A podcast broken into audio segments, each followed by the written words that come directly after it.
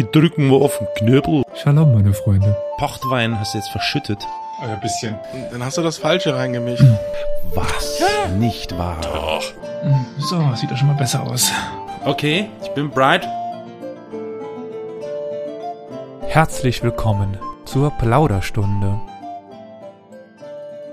Diesmal Spezialedition Fanfiction-Zeit. Es gibt was ganz Neues, äh, etwas ungewöhnlich, aber wir hatten Bock drauf, also haben wir gesagt, machen wir's. Und wir bedeutet alle außer Elias. Carol, Flo, Olli, hallo. Hallo. Hallo, Victoria. Moin. Und Elias äh, ist nicht da, weil er keinen Bock hatte, sondern weil er im Urlaub ist. Sei es ihm mal gegönnt. Er ist ja so selten im Urlaub da. Ja, ja. genau, der arme Elias. Endlich mal im Urlaub, nach so langer Zeit. Sehr schön. Okay, diese Ironie ist. äh, Ja gut, aber er arbeitet ja auch stark genug. Ja, klar, wie alle anderen Ach, auch. das stimmt. Ja, Ah, ja. also, Bestimmt. vielleicht jetzt ganz kurz für die im Ström und natürlich auch für die lieben HörerInnen im Podcast. Also ich habe jetzt mal spaßeshalber, weil ich mit dem Begriff Fanfiction erstmal generell nichts anzufangen wusste, ähm, habe ich mal versucht, irgendwie eine Definition zu finden. Und es gibt wirklich bei Wikipedia dazu einen Eintrag. Äh, wusstet ihr denn alle Mhm. irgendwie, also okay, ich, ich rede nochmal, ich mache nochmal von vorne, so, also wir erhielten vor einiger Zeit den Hinweis ähm, einer Hörerin, dass es angeblich eine Fanfiction-Geschichte über die TeilnehmerInnen dieses Podcasts Historia Universalis gäbe. Und wir so, hä? Also ich so, hä? Fanfiction? Was ist denn bitte? Also ich wusste nicht, was das ist. Wie ging es euch damit? Wusstet ihr erstmal generell was mit Fanfiction anzufangen? Ja. Ja, natürlich. Ja, ich Also- schreibe selber. Ah, Also- okay. Eine Okay. Expertin.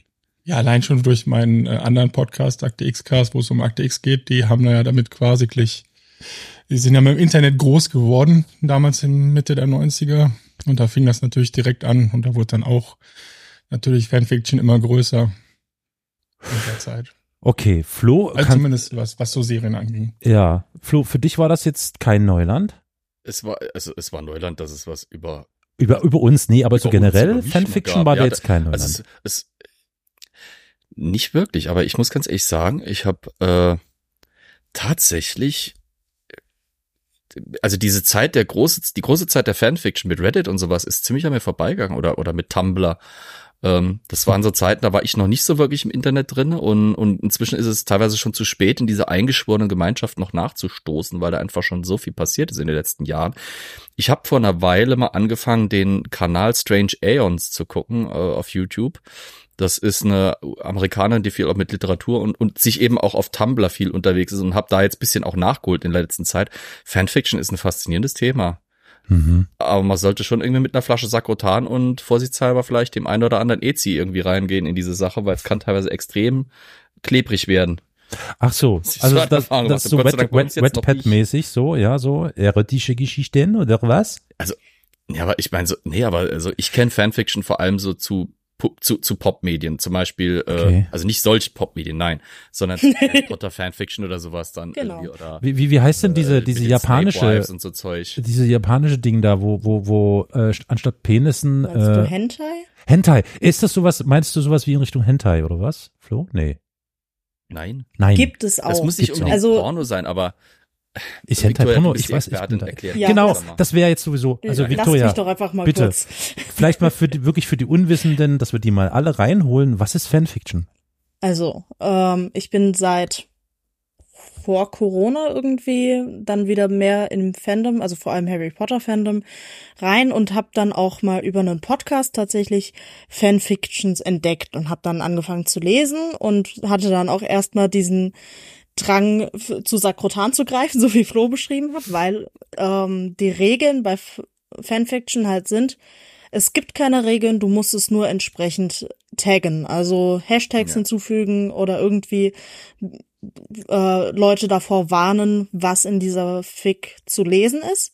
Und dann darfst du schreiben, was du möchtest. Das bedeutet, es gibt Fanfictions zu allen Dingen und unmöglichen Dingen, die ihr euch vorstellen könnt. Von ganz einfachen verlorenen Momenten, die dann jetzt am Beispiel Harry Potter, wie die Leute in die Schule gehen, ihren Unterricht machen und dann auf äh, in den Ferien irgendwie Spaß miteinander haben, bis hin zu äh, absoluten Pornos, die dann einfach nur Mhm. die Charaktere benutzen und dann alles beschreiben. Mit, wie gesagt, alles, was ihr euch vorstellen könnt und noch viel mehr gibt es in Fanfiction. Und da gibt's, Aber was ist Fanfiction? es sind einfach nur Was ist das? Geschichten, die von Fans geschrieben werden. Fans von was? Ach Die so. Geschichte entweder ah, ergänzen oder auffüllen oder erweitern. okay. Also die Genau. Basis der Es- Fiktion ist gewissermaßen irgendein Gegenstand, Person, Sache, von der man Ein Fan bestehendes ist. Medium zum Beispiel. Ja. Genau. Okay. Ähm, Das meiste sind Bücher, aber natürlich auch Filme, Serien. Es gibt sogar zu einzelnen Musikern, zu einzelnen YouTubern oder auch Podcastern Fanfictions. Die sind halt seltener und immer wenn es drum geht, Fanfictions über echte und vor allem real immer noch lebende Personen zu schreiben, wird's ein bisschen schwieriger und Mhm. dann ist man auch vorsichtiger und geht meistens nicht so in die Extreme, wie man das mit fiktiven Charakteren macht. Aber die Basis ist immer irgendein e- bereits bekanntes Medium und man nimmt sich dann aus dieser Basis, was man möchte und stellt damit an, was man möchte. Man kann auch einfach nur die Namen von den Charakteren nehmen und sie dann in eine modern, in ein modernes Setting setzen, wie sie ein, ähm, ein Café besitzen. Und da täglich gehen, hingehen, um sich einen Kaffee zu kaufen. Das ist so eine ganz typische, äh, ein ganz typisches Setting. Also man kann wirklich alles damit machen. Und jetzt wäre meine Frage noch, Victoria, ich habe jetzt die letzten Tage mal in Vorbereitung auf der Folge so ein paar Mal bisschen sporadisch ins Internet geguckt. Kann es sein, dass es im deutschsprachigen Raum erstaunlich wenig Geschichtsfanfiction gibt? Generell kenne ich nicht wirklich viel Geschichtsfanfiction, weil ich Ja. auch kaum außerhalb von Harry Potter Fanfiction unterwegs bin, muss ich ganz ehrlich gestehen. Ähm, Aber, ja, weil spannenderweise, also im, im anglophonen Bereich bin ich bisschen drüber gestolpert und da sind es teilweise einzelne Personen, die gerade auch im Kielwasser von zum Beispiel populärer Aufarbeitung dann da, äh, zum Beispiel ist in den letzten Jahren viel Hamilton-Fanfiction rausgekommen. Mhm. Ja gut, ja klar. Äh, Nee, zu also- Alexander Hamilton und so weiter und, und, und zu, zu Thomas Jefferson und so ein Zeug, Mhm. was mich Also- irgendwie verstört hat, weil die da aus denen teilweise äh, äh, äh, genderfluide, ähm, moderne Hippies und Veganer oder sowas aus diesen Figuren gemacht haben, die definitiv das nicht waren.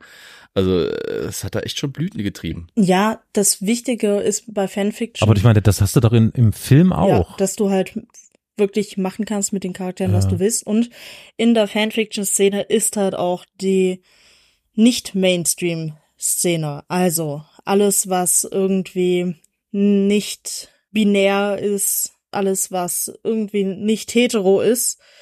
Und was darüber hinausgeht, ist halt da super stark vertreten und ähm, Mhm. dafür wird auch oder darüber wird auch sehr viel geschrieben. Das meiste an Fanfiction wird auch wahrscheinlich oder, oder tatsächlich in Englisch geschrieben. Ich selbst schreibe meine Fanfiction auf Englisch. Mhm. Die Discord-Server, auf denen ich äh, bin, laufen alle komplett auf Englisch und da sind Leute aus aller Herren Länder, die alle dann auf Englisch sich unterhalten und auf Englisch lesen und schreiben.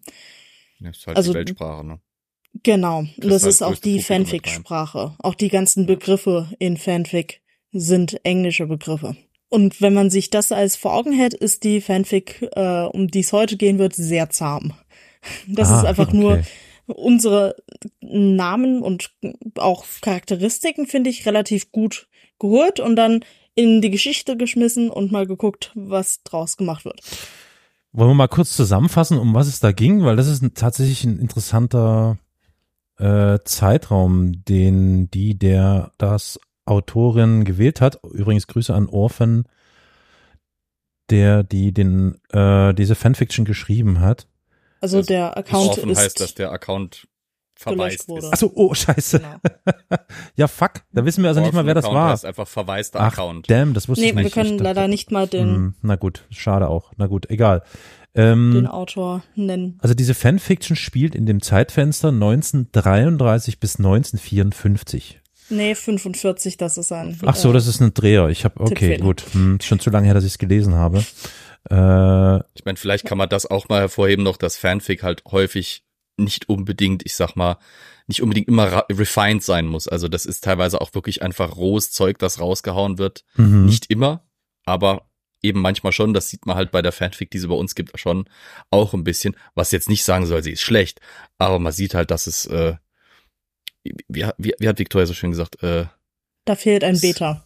da fehlt ein Beta, genau, da fehlt ein Beta-Leser. Ja, da sind noch Rechtschreibfehler drin, da sind ein paar Formulierungsfehler, fehlende Worte, äh, ja, auch einfach nur, wo was vertippt ist und es passiert. Und äh, normalerweise sucht man sich dann halt eine zweite Person, die das nochmal checkt, die das für einen verbessert, mit der man da sowas durchgeht. Das ist ein sogenannter Beta. Und dann postet man das. Aber es gibt halt auch genug Leute, gerade weil Fanfic auch was ist für Jugendliche und auch junge Jugendliche, die dann einfach nur eine Idee haben und die irgendwie schreiben und dann vielleicht gerade äh, in den Rechtschreib äh, Schulen, Klassen geschwänzt haben und die das einfach so posten. Also das gehört auch zu Fanfic dazu. Ich meine, ich finde es ja wirklich äh, interessant, dass, dass ähm, es Menschen gibt, die äh, irgendwas sich zur Grundlage nehmen und daraus ähm, diese Kreativität und diese Fantasie entwickeln, weswegen ist ja auch Fanfiction, äh, das könnte nun für Fan im Sinne für Fan, aber auch für Fantasy und so weiter stehen, da kann man ja nun divers reininterpretieren, wie man möchte.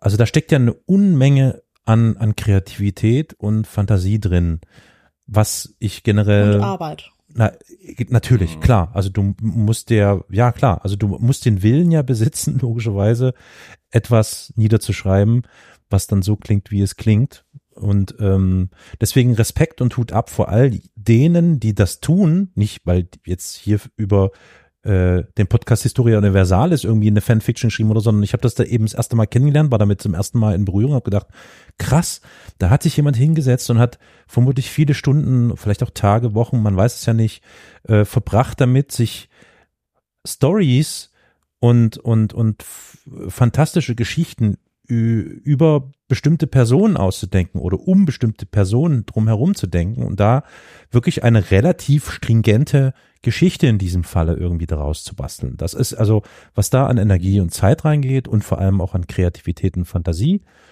Respekt, Hut ab, finde ich toll.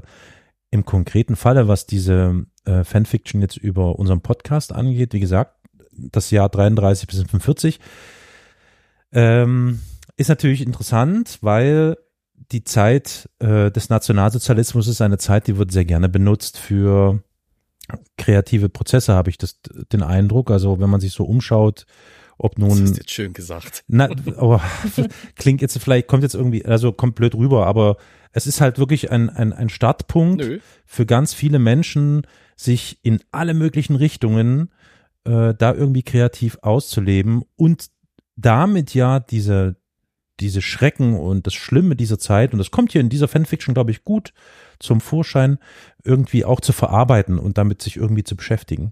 Trotzdem habe ich mich so gefragt, ob das, ob, ob das irgendwie eine Grenze überschreitet, dass man sich diese äh, Zeit des Nationalsozialismus zunutze macht für seine eigene Story, aber eigentlich nicht. Eigentlich habe ich mir das jetzt quasi selber jetzt schon ausgeredet, weil, wie ich schon sagte, also das ist halt Grundlage für so viele kreative Produkte bis hin zu Rammstein. Entschuldigung. Ähm, ne? Also ihr wisst, was ich meine. So, was sagten ihr dazu? Äh, die Ja. Wahl. Äh, Ich, ich, finde es halt hm? insofern sau spannend, als das ausgerechnet die Zeit ja eine ist, in der wir auch alle in der Schule, also jedenfalls im deutschen Umfeld in der Schule mit ausgiebig zu tun haben.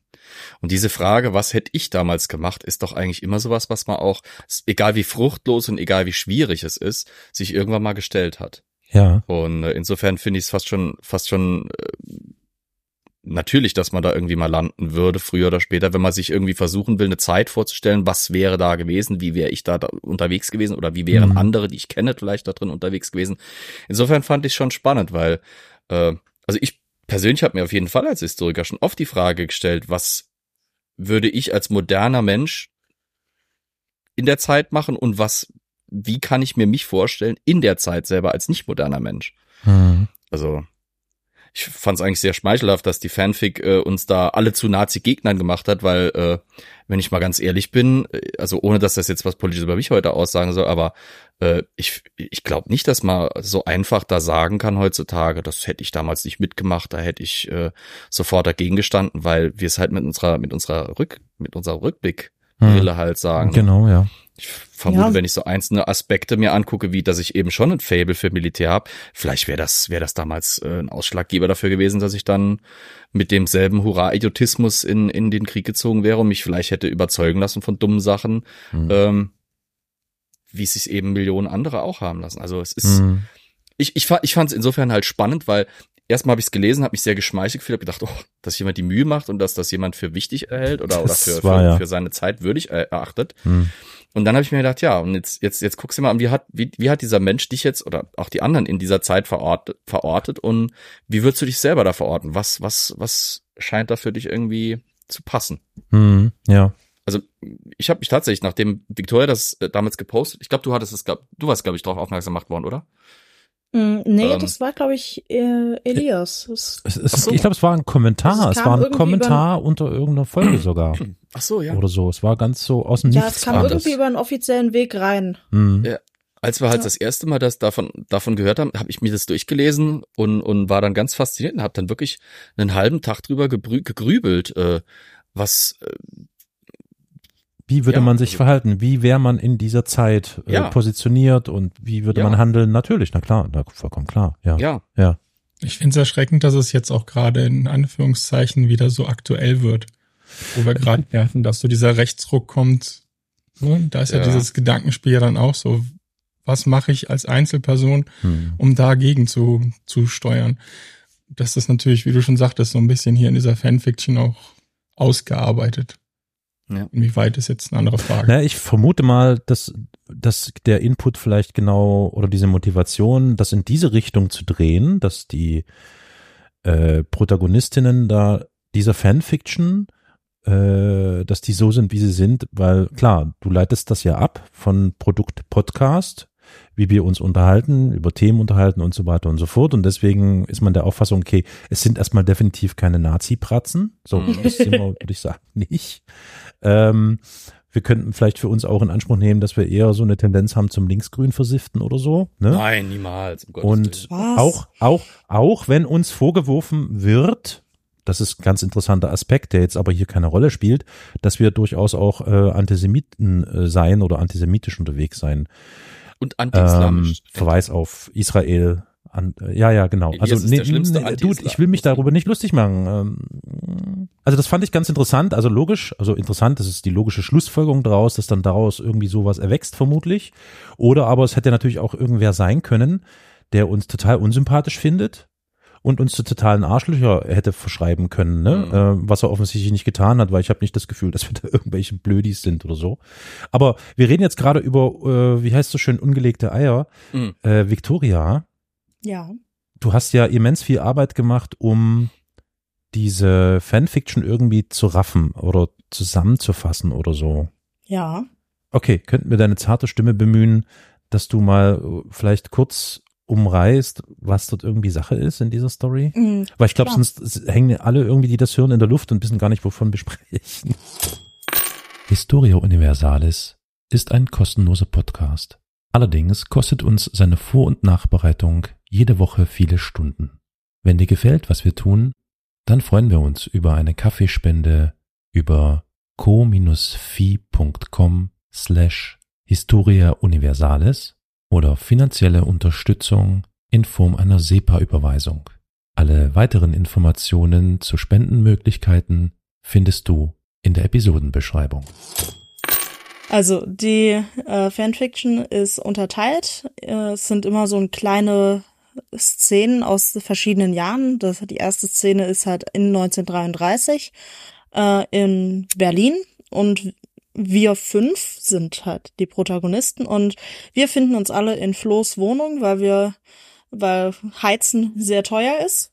Komisch, wo Im kommt uns das bekannt vor? Ne, Da spielt wieder die Inflation mit eine Rolle, ne? Ist krass, was da alles mit einfließt. Ja. Und Mhm. äh, weil wir Ja, aber es ist ein deswegen nettes Detail. Genau, und weil wir Mhm. deswegen halt beschlossen haben, dass wir dann uns immer bei einem treffen und dann uns die Heizkosten teilen, damit wir alle warm sitzen. Ja. Und das ist halt dann bei Flo's Wohnung und Elias und Flo kabbeln sich da über die Stappen, Steppenreiter. Elias scheint gerade von der Uni zu kommen, äh, wo er gerade nochmal nachgelesen hat und so. Beziehungsweise es sind nur ihr drei da. Beziehungsweise, nee, Carol, du auch nicht. Äh, denn Carol ist verschwunden. Du bist eher im Untergrund unterwegs und äh, äh, aktiv äh, im Widerstand schon beinahe. Und äh, ja, Elias, Flo und Olli sitzen in der Wohnung und warten drauf, dass ich mit dem Wein zurückkomme. Das dauert auch immer. Das ist, Ja, Und ne? das Wo dauert- du auch die ganze Zeit? Ja, das dauert Was lässt auch du dir auch so viel äh, Zeit? irgendwie viel länger und dann komme ich irgendwann rein, total gestresst, äh, verbarrikadiere die Tür hinter mir und erzähle euch halt vom brennenden Reichstag. Und da sind wir halt dann beim Reichstagsbrand, dem Mhm. ersten historischen Event. Und ich finde wirklich die ganzen Details, die da eingeflossen sind, super schön. Die ganz hohen Heizkosten, dass Flo's Lieblingslesesessel, dass Mhm. er den auf der Straße gefunden hat und wieder geflickt hat, Ja. ähm, weil er sich halt keinen leisten konnte. Und von dem, was ich da so Die gesehen habe. Billige Wohnung. ja, äh, das Eigentlich, ist die, eigentlich Carol die ist ein, unbeliebteste Wohnung fast schon, Ja. die man haben kann im Ist- Haus. ganz am Ende wird auch beschrieben, dass es eine kalte, zugige, feuchte Wohnung ist mit wenig Platz. ne? Mhm. Carol ist ein Journalist ähm, und der Rest von uns scheint irgendwie Student oder sowas zu sein. Genau ist es nicht beschrieben. Aber alles nix, wo man viel Geld mit verdient. Und das passt einfach schön. Es gibt, Mhm. das zeigt richtig schön ein bisschen die Zeit auf. Also das fand ich auch, äh, übrigens, wenn ich da mal einhaken darf, äh, ich habe mich in dem Moment, als diese, als du reingekommen bist, Victoria, in dieser Story und davon berichtet hast, dass der Reichstag brennt, ähm, habe ich mir so gedacht, das ist ja wirklich die, wie heißt denn das, ist äh, äh, a thin line zwischen der Fanfiction und äh, alternative Geschichte. Also es ist ja voll krass, also Wieso? was man sich dort alles zusammenbasteln kann, ja? Ja, es ist Ich, die, ich, eigentlich ist es die Geschichte, nur dass wir halt Ja. mit drin sind. ich muss ganz ehrlich sagen, ich fand es spannend, in, insofern als das A, äh, so, so eine Gruppe von armen Leuten meistens ziemlich komisch dargestellt wird. Meistens sind die dann so extra, also in, in den Medien, die ich so kenne, die werden dann meistens extrem bitterarm dargestellt, schon fast grotesk arm oder, oder werden halt bei Medien völlig übergangen. Was ich sehr spannend finde, ist, äh, ich mag historische Romane hm, und ich mag historische Romane, wo sich Figuren, fiktive Figuren in, in real, realer Geschichte unterwegs sind und wo sich der Autor nicht anmaßt, ähm, in großem Umfang historische Figuren in seine Geschichte reinzupressen und zu interpretieren, sondern ich mag die gerade die historischen Mhm. Romane, wo eine, wo eine fiktive Figur oder eine, eine, ein, quasi ein fikti- fiktiver Cast äh, in überzeugend gestalteter historischer Umgebung unterwegs sind. Das hat mich wirklich tatsächlich ein bisschen für die Sache auch eingenommen, weil äh, wir halt eben nicht irgendwie und dann kam Hindenburg plötzlich rein und sagte, ach Gott, mein lieber Florian, das und das ist mein Problem, sondern äh, Mhm. es ist in der historischen Welt eingebettet mit den netten Details, die wir da hatten und, und, und dadurch irgendwie schon überzeugend. Und, und gleichzeitig auch noch die Nettigkeiten mit dem, mit dem Podcast, dass Olli sitzt auf einem Teppich und, und ich will meinen ja, genau, genau. Es sind so die kleinen Details, genau, genau, Ja, die, so- die so wir kleine so im Sachen, Laufe die- der Jahre irgendwie, äh, mhm. Ja, Die, die, Elias die Art schwärmt über da die Steppenreiter. hat. Und ich hasse es. ja. genau. Bis auf die Tatsache, dass wir halt leider Gottes nicht zu fünft in einer Wohnung sitzen und leider Gottes auch in den letzten Jahren Elias und ich uns nicht mehr so oft sehen, wie wir es vielleicht könnten und sollten. Äh, dass, wenn wir uns sehen, immer wieder äh, die Kabelei über Steppenreiter sowas ist, ist sehr nah an der Realität gewesen. Das hat mich sehr Ja. Amüsiert. Generell fand ich es ein bisschen erschreckend, wie gut der Autor es geschafft hat, unsere Persönlichkeiten da einzufangen und auch die Art und Weise, wie wir sprechen, so ein bisschen mit einzufangen. Nicht immer, Mhm. aber also ich fand das schon recht überzeugend. Ich meine, es waren halt Mhm. grobe Charakterbilder, aber ich, ich fand sie echt Ja. auch nicht schlecht gemacht. Also für, für, äh, mein 2022 ist jetzt letztes Jahr gewesen, seitdem haben wir uns ja doch schon mal ein bisschen entwickelt und äh, das, ich, ich fand das schon spannend. Dann nächster Abschnitt, 1934, ein Jahr später, immer noch in Berlin, immer noch in Flo's Wohnung. Aber diesmal ist Carol dabei und er äh, wurde zum wiederholten Mal verprügelt und ist gerade noch mal so entkommen, weil sie ihn in der Straße liegen gelassen haben. Und Flo und ich sind dabei, oder vor allem ich bin damit beschäftigt, ihn zu verarzten. Und Flo streitet sich mit Carol, äh, oder ihr beide streitet euch miteinander, äh, was man halt machen soll. Soll man im Widerstand sein? Soll man auf solche Veranstaltungen gehen, die gegen das Regime sind oder nicht? Soll man sich bedeckt halten? Soll man im Privaten so, sowas nur reden? Und äh, ja, ich fand den Satz ganz gut. Ich weiß nicht mehr, äh, ob wer von uns beiden das sagt, äh, dass Carol äh, gefälligst aufhören soll, sich immer erwischen zu lassen. ähm. Ich habe mich, ich habe mich übrigens in diesem Abschnitt gefragt, was den Autor, die Autorin bewegt hat, das in diese Richtung, also natürlich habe ich mir jetzt in Bezug auf meine Person mich gefragt, warum? Und vermute, ist meine Vermutung, dass ich eben äh, einen polnischen, osteuropäischen Namen habe, ist meine Vermutung. Mhm. Und diejenigen haben es vielleicht äh, zu dieser Zeit schwer gehabt. Also ich habe da echt so gegrübelt, hä, wie, wie kommt eigentlich jetzt diese Person darauf? jeden Einzelnen so zu verorten und mich so zu verorten, das verstehe ich irgendwie nicht. Also ich, ich habe da hin und her gegrübelt, fand ich ganz interessant. Ich meine, wir haben ja hinter den, hinter den Kulissen auch immer wieder mal am Anfang gerade insbesondere unsere Diskussion gehabt, wir zwei, ähm, über, über zum Beispiel die, die äh, PC-Culture etc. pp. Also ich verorte schon noch ein Stückchen weiter links und, und noch radikaler als mich selber. Insofern hat's für mich extrem gut gepasst, dass du halt so ein bisschen der Revoluzer in der Gruppe schon bist, der dann auch, ich sag mal, mit der entsprechenden Nonchalance des Avantgardisten da sagt, nee, aber ich habe eigentlich recht und dafür stehe ich auch gefälligst ein. Ne? Und ich mache da keine Kompromisse, hm, okay, keine Faulen. Hm. Ich, ich, ich fand es tatsächlich überzeugend. Ich habe dich hm. da schon drinne gefunden. Ja. Aber gut, das ist Wahrnehmung und Meinungssache, ne? Ja. Aber das ist halt auch ja, dieser genau, spannende ja. Fakt. Du, du reflektierst dich selber in dem Kontext da irgendwie so ein bisschen, fand ich. Ja. Ja, ja aber ich habe das ja. gelesen und dachte, ja, das passt. Carol wäre absolut der Journalist, der nicht die Klappe hält. Im Gegenteil, der gerade da den Finger reinigt und sagt, das lasse ich mir nicht gefallen und, und zwar aus ja. Gründen. Äh, warte mal, ich muss kurz gucken hier. Micha schreibt gerade was im Chat. Äh, ich hätte Verwandtschaft im Osten in Prag. Hm? Ja, Tschechien. ich hab, in Tschechien habe ich Verwandtschaft. Aha, okay. Mhm, mhm Hatten wir nicht mhm. das Thema, dass du Gut. irgendwie Tscheche bist oder so? genau. Ich bin alles. Tscheche, Slowake, dies, das, Ananas, ja. Ja, im Fanfic. Ja, das stimmt. Aber wo kommt das her mit dieser Verwandtschaft im Osten? ja, das habe ich auch äh, so mitbekommen, dass du irgendwie halt. Du hattest das doch mal gesagt. Du hättest M. Ja, irgendwann hast du das mal gesagt. Hm, na gut, egal. Ich bin etwas, ja, ich, okay. Das okay, ja, ich habe in so vielen lang. Ländern. Der Tscheche. Ja, ja, klar, klar, der Tscheche, ja, genau, ja. Hm. Daher hat Gut, der okay. Autor das ähm, wahrscheinlich dann. Ja, na, irgendwo wird das herhaben, das stimmt. Ja. Aber es ist auch insofern wieder in sich schlüssig, äh, weil tatsächlich in den 30, gerade in den 30ern, als es mit den Nazis immer weiter aufwärts ging und dann eben auch nach der Machtübernahme, sind viele natürlich dann ins Ausland geflüchtet und, und du gehst natürlich nicht hin, wo du keine Verbindungen hast. Mhm. Du gehst dann dahin, wo du eventuell Verwandtschaft hast. So wie was, also gerade mhm. hier im Saarland, Rheinland-Pfalz und so weiter hast du das ja auch ganz extrem, weil das Saarland ja ein eigenständiger, von, vom Völkerbund verwalteter Staat damals noch war ähm, oder na nicht eigener Staat, aber ein von Völkerbund verwaltetes Territorium war, haben sich ganz viele hier in die Gegend geflüchtet, die eben deutschsprachig waren, die hier auch irgendwie Verbindungen hatten und die dann versucht haben, hier irgendwie mhm. äh, vor der Verfolgung zu, zu flüchten. Ne? Also auch da wieder ein Thema, dass das in der Zeit absolut zum bitteren Alltag gehört hat, wieder aufgegriffen und als nettes Detail mit reingeholt. Dass mich halt jetzt Gedanken machen musste. Also mhm. es wird klar, in dem Staat lässt sich nicht mehr wirklich gut leben wenn man zu einer der verfolgten Gruppen gehört, was nun? Was ist jetzt der Plan B? Was ist die, was ist die Möglichkeit, sich jetzt irgendwie, will man jetzt eben mit Schuhenstrümpfen und äh, auf Gedeihen Verderb untergehen oder, oder flüchtet man halt und hofft, dass, dass man vielleicht von außerhalb was machen kann oder dass man Hitler abwarten kann? Das war ja damals tatsächlich auch ein Thema.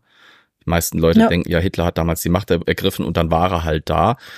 Aber ganz viele damals waren davon überzeugt, Hitler ist nur eine kurzzeitige Erscheinung. Vielleicht wird er weggeputscht, ja. vielleicht fällt er am Attentat zum Opfer. Wäre nicht der Erste gewesen in der damaligen Zeit, in diesem politischen Umfeld. Äh, auch da wieder, muss ich sagen. Ja, das ist immer äh, die Schwierigkeit. Ja, äh, die, die Schwierigkeit im, im, im Mikrokosmos sozusagen merkst du oder bemerkst du natürlich äh, nicht diese Veränderungen, diese vielleicht auch tiefgreifenden Veränderungen und was das zur Folge haben könnte, ganz im Gegensatz zu Menschen, die vielleicht tatsächlich außerhalb dessen draufschauen. Also beispielsweise äh, in den USA äh, wurde das vielleicht mit einem äh, ganz anderen Gefühl wahrgenommen, abgesehen jetzt mal von den Reaktionen, die da gekommen sind, das ist sowieso nochmal auf einem anderen Platz, klar. Ne? Aber die Machtergreifung der Nationalsozialisten ist ja außerhalb Deutschlands oder Europas ganz anders wahrgenommen worden, als es äh, ganz im, im Klein-Klein ja. sozusagen und man hört ja auch, man, man kennt ja auch so viele Geschichten von, von Menschen, die eigentlich in dem Moment sofort hätten äh, die Flucht ergreifen müssen, weil klar war, dass sie die Ersten sind, die den Nationalsozialisten zum Opfer fallen. Und doch sind sie da geblieben, wie du sagst, Florian, mit der Maßgabe oder mit der Aussage, ach, das wird sich schon irgendwie wieder lösen, bis hin zu Intellektuellen, bis äh, ja. zu irgendwelchen Denkern, Philosophen, ne? Ja. Wo man denen rückblickend unterstellen müsste, na, das ist doch, also es liegt doch auf der Hand. Aber es ist eben doch sehr wohlfeil, rückblickend dann solche Bewertungen abzugeben, weil klar, äh, aus der Ferne und äh, geschichtlich hinterher betrachtet ist, ist, das alles natürlich viel einfacher ja. erklärbar. Genau. Wobei ja. hinterher kann es auch passieren, dass man Sachen ein bisschen überinterpretiert, wo man zum Beispiel jetzt nicht in die Falle treten darf, gerade im Kontext des Zweiten Weltkriegs und überhaupt des, des Holocausts etc., beziehungsweise eigentlich ist Holocaust ja auch das falsche Wort, weil das mhm. bedeutet ja so wie so wie Brandopfer, das ist eigentlich ein umstrittener Begriff. Also im, im Kontext der Shoah ist wir, wir haben so diese Vorstellung, leider Gottes auch fälschlicherweise, weil die Primärquellen es nicht mhm. unterstützen, dass die Nazis das von Anfang an geplant hätten, die Juden alle so industriell zu ermorden, wie sie es dann gemacht haben. Tatsächlich betrachtet mhm. war das mhm. aber nicht der Fall. Äh, diese Endlösung, die zum absoluten Judenmord dann geführt hat, im, in diesem Massenmord, diesem mechanisierten, ist ja tatsächlich erst 41 entschieden worden. Klar, die, die Euthanasie und solche Sachen, das war alles schon vorher durchaus ein Thema. Das war aber auch etwas, was bittererweise außerhalb von Deutschland tatsächlich diskutiert wurde in verschiedenen Öffentlichkeiten in, auf der ganzen Welt, aber in Deutschland hat sich's halt Bahn geschlagen. Ähm, also auch hier die ganz viele, ganz viele zum Beispiel auch gerade Juden haben im Anfang dieser, dieser Nazi-Herrschaft nicht unbedingt erwartet und waren deswegen auch so überrascht davon, wie radikal sich das Ganze dann auch innerhalb von relativ kurzer Zeit für sie verschlechtert hat. Die haben halt gedacht, okay, ja, es ist wieder so wie in den ganzen vielen Jahrhunderten zuvor. Die fangen halt an mit Drangsale-Maßnahmen und dann kann es passieren, dass es lokal zu irgendwelchen Ausschreitungen kommt, aber so eine totale Vernichtung das war ja das große Neue. Diese totale und flächendeckende Vernichtung hat sich keiner vorstellen können und hat auch keiner mit gerechnet, weil sie auch nicht unbedingt Ziel und Plan der, der Nazis war, sondern tatsächlich sich erst mit der Zeit entwickelt hat. Mit der zunehmenden Radikalisierung und mit der mhm. zu, zu, zunehmenden Möglichkeit, die sich denen auch geboten hat. Also es ist äh, mhm. auch da wieder nachvollziehbar. Ich meine, wir haben ja diese spannenden Fälle von äh, zum Beispiel jüdischen Offizieren aus dem Ersten Weltkrieg, die ganz lange nicht glauben konnten, dass es ihnen irgendwie an den Kragen gehen würde, die ja teilweise sogar herzerweichende Briefe an Hitler persönlich geschrieben haben, an ihren alten Kameraden unter Waffen, ähm, wo sie eben versucht haben, darauf hinzuweisen, dass sie ja Deutsche seien, die für ihren Staat gekämpft hatten und äh, dementsprechend ja eben nicht in diese Propaganda der Nazis reinpassen eigentlich wieder so, so eine geile Sache. Jetzt, jetzt reden wir über diese Fanfic, aber man kann eigentlich auch wieder ganz viele Sachen über diese Zeit, über das nee, Regime und die Shoah den Zweiten Weltkrieg daran diskutieren. Das ist eigentlich echt auch da ja, wieder der ja. Wert von Fanfiction vielleicht mal ähm, bestätigt. Ja, deswegen genau, wollte ich ja. auch eine Folge darüber machen, eben weil das mhm. ein guter Aufhänger ist. Ein Thema, was mhm. wir halt oft in unseren, in unserem Podcast nicht so viel besprechen. Zumindest mal ein bisschen drüber zu reden auch so Sachen wie, dass eben die Schlägerei mit der SA, dass die, dass die irgendwelche sozialistische Versammlungen stürmen, wo sie dann den Carol irgendwie in der Fanfic ge gefangen genommen haben. Alles das ist durchaus realistisch. Das war tatsächlich mehr oder weniger Alltag in dieser, an dieser politischen Schnittstelle zwischen den radikalen Seiten. Ne? Ich greife ungern das Thema auf, aber wir stecken ja nun schon in diesem, äh, in diesem Zeitfenster drin und deswegen äh, bietet sich das jetzt auch an mit ähm, der äh, diesem, diesem aggressiven Angriff und quasi der kompletten Verstärkung des Krieges der Russen gegen die Ukraine. Mhm. Mit diesem Zeitpunkt, ne, vor eineinhalb Jahren, hat sich, glaube ich, bei ganz vielen Menschen doch die Frage gestellt, weil das ja plötzlich alles so nah ist. Ähm, wie reagiere ich oder was passiert eigentlich, wenn die Russen immer näher kommen oder Krieg an sich näher kommt, noch viel näher kommt und sogar auch uns beträfe? Ich weiß nicht, wie es euch geht, aber ich habe mir diese Frage sehr oft gestellt. Ich habe jetzt sogar zuletzt, ich muss nachdenken, letzte oder vorletzte Woche mit einer guten Freundin in einem anderen Podcast, im Podcast Resonanzen, darüber gesprochen. Ausgang war eigentlich der Film Oppenheimer und dann sind wir aber irgendwie abgeglitten hin zu der Frage, äh, wie würdest du, ich weiß gar nicht, ob wir diese Frage hier im Podcast jemals erörtert haben, ich glaube nicht, aber wie würdest du oder wie würde ich reagieren, wenn plötzlich hier äh, uns betreffend Krieg ausbräche?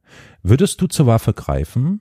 Würdest du das Land verteidigen oder würdest du ähm, deine Sachen packen und versuchen zu flüchten? Darf ich mal jetzt so, so ganz knallhart an euch diese Frage richten, wenn ihr diese denn beantworten möchtet, wie ihr damit umgehen würdet? Habt ihr, oder habt ihr euch darüber schon Gedanken gemacht? Damals zu Beginn des Krieges, wo du dann viel auch von Kollegen gehört Mhm. hast, die zurück in die Ukraine gegangen sind, um da dann halt für Ja. ihr Land zu kämpfen. Und ich muss ganz ehrlich gestehen, ich weiß nicht, ob ich den Mut hätte, einfach zu sagen, ja, ich greife jetzt zur Waffe und verteidige mein Land. Muss ich ganz ehrlich sagen. Ich weiß nicht, ob ich, der Fall ist nicht hier eingetreten. Ich kann es natürlich jetzt nicht wirklich sagen, so, aber in Zum dem Glück. Moment habe ich nur gedacht, Ja. was für ein Mut eigentlich, dahin zu gehen, weil Ja. es ist ja klar, du riskierst einfach dein Leben und das ist schon, muss ich sagen, das, das, hat mich auch aufgewühlt, dass die einfach ihre Sachen gepackt Voll, haben ne? und gefahren Ja. sind. Voll. Also absoluten Respekt. Geht mir bis heute so, ja. Das, Leuten. ich, das, ja, ja. Einerseits, ich, trotzdem ist mir, wenn ich da mal kurz einhaken darf, ist mir diese Angelegenheit für ein Land oder für das eigene Heimatland zu kämpfen und dieses zu verteidigen und alles dafür zu geben, offen gestanden ein wenig fremd. Muss ich jetzt ganz offen sagen. Also ein Sehr wenig sehr fremd, fremd. So. Würde ich das Ja. jetzt machen? Würde ich das für Deutschland tun? Das ist halt so eine, so eine Frage, ich weiß nicht. Das ist, äh, das ist eine ganz andere Mentalität in dem Moment gewesen, glaube ich. Weil ich weiß nicht, ob ich wirklich dann diesen Schritt tun würde. Weil ich auch da, ja, man hat sich halt nie diese Frage auch gestellt bisher, ne? Also, was mache ich Du jetzt? warst, du warst bei, du, du warst beim Bund, Olli, oder? ich war bei der Bundeswehr, ja, natürlich. Aber das ja, hat ja, ja. also, Ja, gut, ja ich weiß nicht, also oder- natürlich hat das jetzt kein, mitunter vielleicht jetzt keinen Einfluss, aber vielleicht hat man dann auch einen anderen Anknüpfungspunkt an, an, wie soll ich das jetzt nennen, also an diesen Konflikt oder an dieses Gefühl für, so könnte, so, so fühlt es sich an, als Soldat zu sein, zu leben. Also weißt du, ich zum Beispiel habe mit der Bundeswehr oder mit der NVA oder so äh, überhaupt nichts am Hut. So, ich habe meinen Zivildienst gemacht und Punkt. Äh, offen gestanden gar nicht so aus diesen Gewissensgründen, wie es ja immer gesagt wird, wenn man Zivildienst macht, so ja, auf Dienst an der Waffe und ich niemals, bla bla. Natürlich hat man das als Begründung genommen, wie immer, aber ähm, das war nicht der Grund, sondern der Grund war einfach, ich hatte gar keinen Bock auf diese äh, Scheiße, weil schon damals irgendwie klar war, dass eben bedauerlicherweise die Bundeswehr eher so ein unangenehmer Haufen ist, der komische Sachen fabriziert. So, also so in der Truppe. Flo ist ganz erstarrt. Ja. Nee, also- ich bin nicht erstarrt. Ich Okay. würde gerade einfach weitermachen. Mir ging's Mach nur, ja. ähnlich. Äh, als der Krieg ausgebrochen ist, habe ich halt auch erstmal überlegt, okay, was mache ich? Gerade weil wir hier auch sehr relativ nah an Rammstein sind, ne? Und ich dachte, scheiße, wenn die Amis da jetzt sich einmischen, ne, dann sind wir durchaus im Gefahrengebiet. Und was noch dazu kommt, da war mein Kind gerade mal ein paar Monate alt. Und das war dann sehr emo- emotional und da war ich wirklich so, Ja. wenn es soweit kommt, bin ich hier weg. Ich habe dann schon überlegt, so ich habe Kontakte dahin, ich habe Kontakte dahin. Genau wie Flo vorhin gesagt hat, man flieht dahin, wo man irgendwie Verbindungen hat. Und äh, ich habe mir da schon Gedanken gemacht. Also äh, klar, es wäre super schwer gewesen, meine Familie hier zurückzulassen und meine Freunde, aber in dem Moment, ich, Hm. ich würde für mein Leben und für das Leben meines Kindes, würde ich fliehen. Ich würde nicht kämpfen. Mhm. Und ich habe halt auch gar Hm. keine Verbindung, Erfahrung mit irgendeiner Art von äh, Zivildienst, Bundeswehrdienst. Es ist ja alles an mir vorbeigegangen. Mhm. Darf ich fragen, wie es mit deinem Partner war? Hat der sich dazu irgendwie äh, positioniert oder? Nee, der hat sich da nicht wirklich positioniert. Der Okay. hat äh, sich gedacht, das wird schon nicht so schlimm. So, Flo, du als alter äh, Generalfeldwebel, oder wie das heißt. Äh. Nein, als alter. Fallschirmspringer. Äh, Springer. Ja gut, ich meine, ich habe ja letztes Jahr im Oktober äh, tatsächlich mich nach Köln bemüht und habe dort die Offizierseignung gemacht bei der Bundeswehr. Ähm, das heißt, ich habe aus dem, bevor ich meine jetzige äh, Verlobte, bald Frau, äh, getroffen habe, äh, gedacht, bist ungebunden, da kannst du es ja mal versuchen und äh, bin auch mit der Überzeugung in, in diese in diese Prüfung und diese in diesen Tag der Prüfung, juckt meine Nase passenderweise, wenn ich dran bin, ähm, reingegangen. Also se- selbst wenn es jetzt nicht unbedingt das Kämpfen fürs Land ist, aber ähm, so wie Victoria jetzt gesagt hat, für ihre Tochter würde sie fliehen, würde ich sagen, für meine Freunde und Verwandten würde ich schon kämpfen. Und dann ist es für mich auch nicht dieses Bild, würde ich für Deutschland kämpfen, sondern würde ich für das kämpfen, was für mich halt eben das Land oder das ausmacht, was, was dieses Land wichtig macht. Das ist halt nicht unbedingt der Bundesrat, das ist auch nicht Angela Merkel oder, oder Olaf Scholz oder, oder keine Mhm. Ahnung was Mhm. oder dieser äh, ganze Krempe, sondern dann wäre es halt für mich eben die, die Leute drumherum, für deren Sicherheit würde ich dann kämpfen, für die Leute, die ich schätze, die ich mag, die ich liebe, etc. Und da ist das nochmal eine ganz andere Motivik. Und es ist natürlich gefährlich, wenn jetzt jemand von der Bundeswehr zuhört und ich sage das Falsche, habe ich ein Problem. Nee, aber ähm, ja, ich habe mir mit dem Gedanken schon äh, einige, einige Stunden um die Ohren gehauen. Ja. Und ich meine, ich bin damals freiwillig zum Bund gegangen. Ich habe ja quasi schon drauf bestanden bei der Musterung, dass ich bitteschön eine Eignung bekomme, die mich für die Bundeswehr auch zulässt.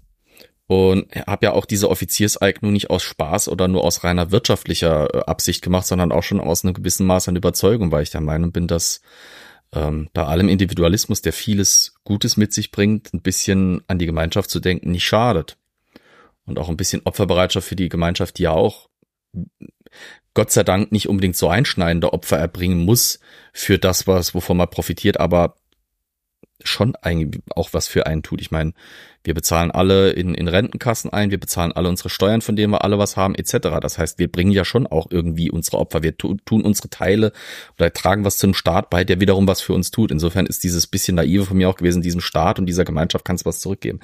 Ähm, ich sage ganz ehrlich, damals, als der Ukraine-Krieg ausgebrochen ist, war, wie gesagt, das mit meiner Beziehung auch noch nicht so weit gediehen, dass äh, da das Bindungsgefühl äh, noch nicht ganz so krass ist, wie es jetzt wäre. Jetzt hätte ich wahrscheinlich auch, also ich würde es tun, ich würde für das Land die Waffe ergreifen, aber ich hätte jede Menge Bammel natürlich dabei.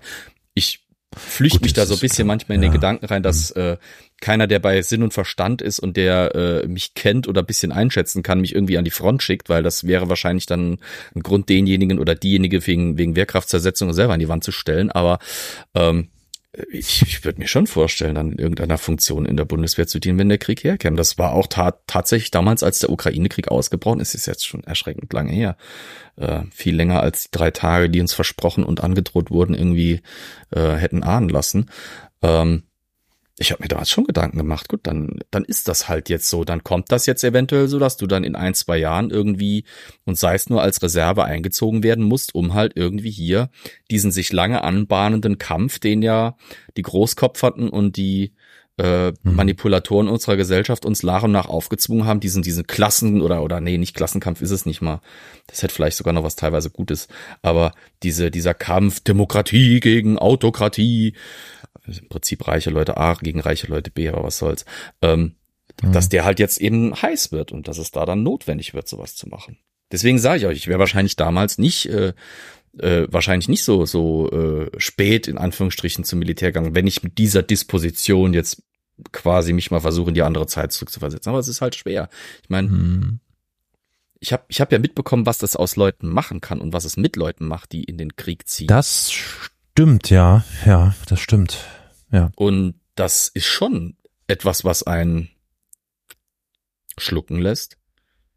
Hm. Hm. Und äh, ich meine, wir hatten ja jetzt als Deutsche auch, A, haben wir durch unsere historische Erfahrung und Bildung da ein gewisses Maß an Einfühlungs- und Vorstellungsvermögen. Andererseits haben wir jetzt ja auch durch die Flüchtlinge aus Syrien und durch die Flüchtlinge aus der Ukraine durchaus Möglichkeit gehabt, uns mal vor Augen nochmal zu führen, was die realen Auswirkungen von sowas sind. Da ist dann plötzlich halt mehr draus geworden als so ein so ein Abend mit Guido Knopp, wo du halt dann die Schwarz-Weiß-Bilder anguckst von wie Oma und Genau. Opa halt äh, damals aus dem Haus gebombt wurden, aber denen ging es dann trotzdem irgendwie gefühlt besser als uns heute oder sowas im Nachgang. Jetzt kriegt man halt mal vor Augen geführt, ja, was hängt da dran in einer Zeit wie heute, wo, wo das alles nochmal eine ganz andere auch Zerstörungsdimension hat. Ähm, und und Mhm. für meine Begriffe ist dabei auch, ich weiß, das ist jetzt nicht mehr mit der Frage, die du gestellt hast, verbunden, aber für mich hat dieser Ukraine-Krieg nochmal, auch wie der Syrienkrieg schon, aber der Ukraine-Krieg fast noch mehr, weil da ja eine ach so moderne Armee dran beteiligt war, gezeigt, wie sehr wir uns selber belogen haben, auch Jahr, jahrzehntelang nach dem Zweiten Weltkrieg, dass diese Zerstörung, die wir aus dem Zweiten Weltkrieg noch kennen, dass die ja vermeidbar ist und dass die ja gar nicht mehr kommen wird. Weil wir haben ja Präzisionswaffen und wir haben ja chirurgische äh, Mittel, um das zu machen. Und das sind ja alles Spezialoperationen. Und da geht da einfach mal eine Einheit rein und dann ist die Sache gegessen. Und das, was zum Beispiel Call of Duty oder sowas da immer wieder beschwört mit diesen Weltkriegsszenarien, sowas, das kann ja gar nicht passieren. Plötzlich war das doch nochmal sehr real. Und doch irgendwie dann wieder nicht, weil äh, Der Hobbyarchäologe hat da, hat da einen interessanten Gedanken hier in den Chat mit reingebracht. Er meint, ähm, Ja. dass, also in Bezug jetzt auf meine Aussage, ähm, dass äh, wir natürlich alle seit, also wir kennen keinen Krieg, ne? Wir kennen nur den Frieden, das hast du ja gerade auch gesagt, Florian. Und viele Menschen sind seit Nachrichten halt. 80 Jahren in Deutschland einfach äh, leben in Frieden und es gibt, es ist Ruhe, keine Gewalt, nichts dergleichen äh, und sind darauf nicht vorbereitet. Er selbst, Hobbyarchäologe und klingt ja bei dir ähnlich an, Flo, als Reservist und damit eben auch als Soldat, würde kämpfen, weil einer muss es. Das ist ein ganz interessanter Gedanke, ähm, dem ich allerdings vehement widerspreche und sage, nein, einer muss es nicht. Es gibt da diesen, wer hat diesen Satz gesagt, stell dir vor, des Krieges geht keiner hin Ja. oder so. Genau das wollte ich auch gerade zitieren. Also pff, äh, ich verstehe den Punkt, Hobbyarchäologe, oder auch, oder auch das, was du sagst, Flo, ne? Das stimmt schon. Also wir, wir wähnen uns in, in, in Frieden, aber offen gestanden, wie du es auch schon gesagt hast, die vielen Geflüchteten, die hier in unserem Land sind, also es sind ja jetzt nicht so viele, aber die, die, denen man begegnet, die Geschichten, die man hört und der Krieg ist deutlich näher an uns dran, nicht nur wegen der Ukraine, durch äh, die ganzen medialen Möglichkeiten, die wir haben, uns damit zu beschäftigen. Und deswegen finde, also für mich ist Krieg äh, dauerpräsent, muss ich ganz ehrlich sagen. Also so diese Annahme, wir würden in Frieden leben oder so, die habe ich schon seit Jahrzehnten nicht mehr. Natürlich äh, meine ich damit nicht ne, den inneren Frieden oder den Frieden hier in Deutschland so, so, aber dieses Gefühl, in einer Friedenszeit zu leben, äh, äh, nee, das ist äh, illusorisch, finde ich. Aber der Gedanke und das Auseinandersetzen damit ist ja jetzt durch den Mhm. Ukraine-Krieg erst wirklich aufgekommen, oder? für unsere Generation noch Also mal. zumindest in meiner Welt, muss ich gestehen. Klar war überall tatsächlich, Krieg. also ja, also da ist es, hat sich, es hat wurde sich verstärkt also auf jeden Fall, weil unbedingt, ja. Alles andere war immer, ja, Mhm. in anderen Teilen der Welt ist Krieg, ne? Und wir sind hier so glücklich in Europa, weil wir haben Ja. keinen Krieg. Ne? Wir haben damit nichts zu tun, große Anführungszeichen. Ähm, und jetzt ist es halt sehr viel näher gekommen. Und äh, wie du sagst, ja, wir sind dadurch praktisch dran trainiert, auf Bildschirm oder im Radio immer von Krieg zu hören, weil irgendwo ist immer Krieg. Hm. Aber dadurch verliert Ja. es so ein bisschen seine Wirksamkeit, weil es ist halt immer irgendwo anders und es ist immer durch irgendein Medium. Und ich glaube, ja. jetzt, da das so nah ist, ist halt die Wahrscheinlichkeit oder auch so die Nähe, dass halt der Bildschirm zwischendurch wegfällt, man auf einmal merkt, Mist, das ist ja Realität, das ist ja nicht nur eine Geschichte Hm. und das ist ja echt richtig scheiße. Das ist halt was, was einem halt auch erstmal so kommen muss. Ich meine, bittererweise ist ja auch schon ein bisschen, äh, bisschen ein Zeichen auch von äh, zentraleuropäischer Ignoranz, wenn man sagt, der Krieg war noch nie so nah Genau. wie jetzt. Ich sag nur Kosovo. Genau, genau. Das war zu unserer Ja, Lebzeit. zum- exakt. Also zu meiner auf jeden Fall. Ich war da noch sehr klein, aber es war Ja. ein Krieg in Europa. Es war halt noch nicht die EU, aber es war halt innerhalb Europas ähm, noch näher dran als die Ukraine. Ich meine, das war auf der anderen Seite von von von der Adria. Krass gesagt. Also italienische Urlaubsstrände und dann auf der anderen Seite vom Teich, ein paar Kilometer nach Inland, war Krieg. Ähm, Hm. und, und kein unblutiger. Und äh, also das ist so die eine Sache. Also ich, ich würde halt behaupten, es ist für unsere Generation jetzt halt insofern prägend, als dass es A, der erste Krieg in dem Sinne in unserem Erwachsenenzeitalter ist, wo wir das auch mit der entsprechenden mentalen Kapazität wahrnehmen. Der Mhm. Kosovo-Krieg war halt, da waren wir noch Kinder. Bis auf Karol. Und, äh, Du Arschgeige. und ja, es kann ja nicht alles nur traurig sein. Ich muss ja jetzt einen bösen Witz reinhauen für, die, für, den, für den Comedy Relief. Und auf der anderen Seite muss man halt auch wieder da sagen, ähm, in der Reaktion auf den Spruch, äh, stell dir vor, es ist Krieg und keiner geht hin. Ich, ich oute mich als Fan der DDR-Nationalhymne. Nicht der DDR, furchtbarer Staat in vielerlei Hinsicht, aber die, die, die Worte der DDR-Nationalhymne, allein diese Zeile, ähm, auf das nie wieder eine Tochter ihren so um ihren Sohn weint oder ihren Sohn beweint, äh, wo es darum geht, hier, wir bauen eine, eine Freiheit, eine, eine, eine eine Zukunft voller Frieden und Freiheit, wo eben keiner mehr um seine Kinder weinen muss oder sowas, berührt mich und, Mhm. und finde ich, ist immer noch ein saustarker Spruch und ein saustarker äh, besser als Einigkeit und, und Recht und Freiheit und dieser ganze langweilige Schmäh. Auf der anderen Seite ist halt der Realist in mir sagt sich, klar, natürlich kann ich da stehen und kann sagen, ich finde Krieg scheiße und ich mache deswegen nicht mit, aber irgendein anderes Arschloch wird sich das zunutze machen. Hm. Wer war nochmal verantwortlich für den Text der DDR-Hymne? War es Becher oder was? Nee, äh, wer Och, war das denn weiß ich nicht mehr. Auferstanden Das aus Ruin, wer war das? Ich, ich, ich muss das schnell mal checken. Das. Ja, Becher. Also Hm? Elsa Okay, war, ja, oder Johannes Elsa- R. Becher. Was, aber Elsa hat die Äh, Musik gemacht. ja, ja, ja, ja. Nee, Ja, Eisler war die Musik und, Was, und, und äh, Becher Eisler, war Eisler, der danke. Text. Hm? Genau. Ähm, äh, unheimlich Okay, starker mhm. Text, wie gesagt, berührt mich. Und ich habe auch schon damals, als ich zum Bund gegangen bin, immer wieder gesagt, äh, für mich gibt es nur zwei Arten von, von Sichtweite auf Krieg. Diejenigen, die ihn gut finden, haben, also nee, gibt's diejenigen, die Krieg gut finden, haben entweder keine Gibt Ahnung, es Menschen, was das die den bedeutet, Krieg, was Krieg überhaupt genau, bedeutet. wollte ich gerade sagen. Ja. Ja, die haben entweder keine Ahnung, was Krieg wirklich bedeutet, oder sie haben einen absoluten Sockenschuss. Gerade bei der Ah. Bundeswehr leider. Also, das ist meine Gerade Erfahrung. bei der Bundeswehr genug, gibt's da ein paar. so bekloppt gedacht haben, ja. Mhm. Und da hat die Erfahrung von Afghanistan, also das, Pro, das Problem in Anführungsstrichen war auch da war für die für die Bundeswehr war äh, die Erfahrung aus dem Afghanistan-Krieg formativ, weil bis dahin war Krieg meistens eine noch relativ unblutige Gelegenheit, weil meist Angelegenheit, weil bis zum bis zum Afghanistan-Krieg war ja auch dieser Auslandseinsatz eigentlich ein Tabuthema und Mhm. äh, das was dann an Auslandseinsatz da war, also ich habe mit Kameraden gesprochen, die gesagt haben, ja, ich war im Kosovo, das war wie Urlaub. Wir haben Probleme gehabt, weil wir haben so viel Freizeit gehabt und haben so viel Geld verdient, äh, dass wir dort auch super ausgeben konnten, dass wir aufpassen mussten, dass wir am Ende von unserem Einsatz nicht irgendwie mit Minus nach Hause gekommen sind. Das war kein Krieg in dem Sinne für die in der Wahrnehmung. Afghanistan schon. Und vor allem auch noch ein asymmetrischer. Das finde ich extrem spannend. Ich, ich bin vor einigen Jahrzehnten wochenlang im Kosovo gewesen äh, für ein Buchprojekt und habe dort unter anderem eben auch mit Beteiligten, äh, das waren dann eben doch Mhm. schon sehr viele und Opfern gesprochen. Bin dann ein bisschen abgeglitten, weil es dann auch um äh, den Antiziganismus ging und der übrigens bis heute Mhm. in dieser Region vollkommen normal ist.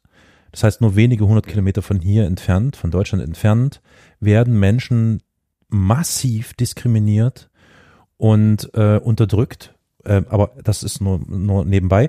Und ähm, mich haben diese, diese Wochen haben mich extrem geprägt, weil ich dort Geschichten gehört habe und von Schicksalen gehört habe, die mich komplett äh, zerlegt haben. So.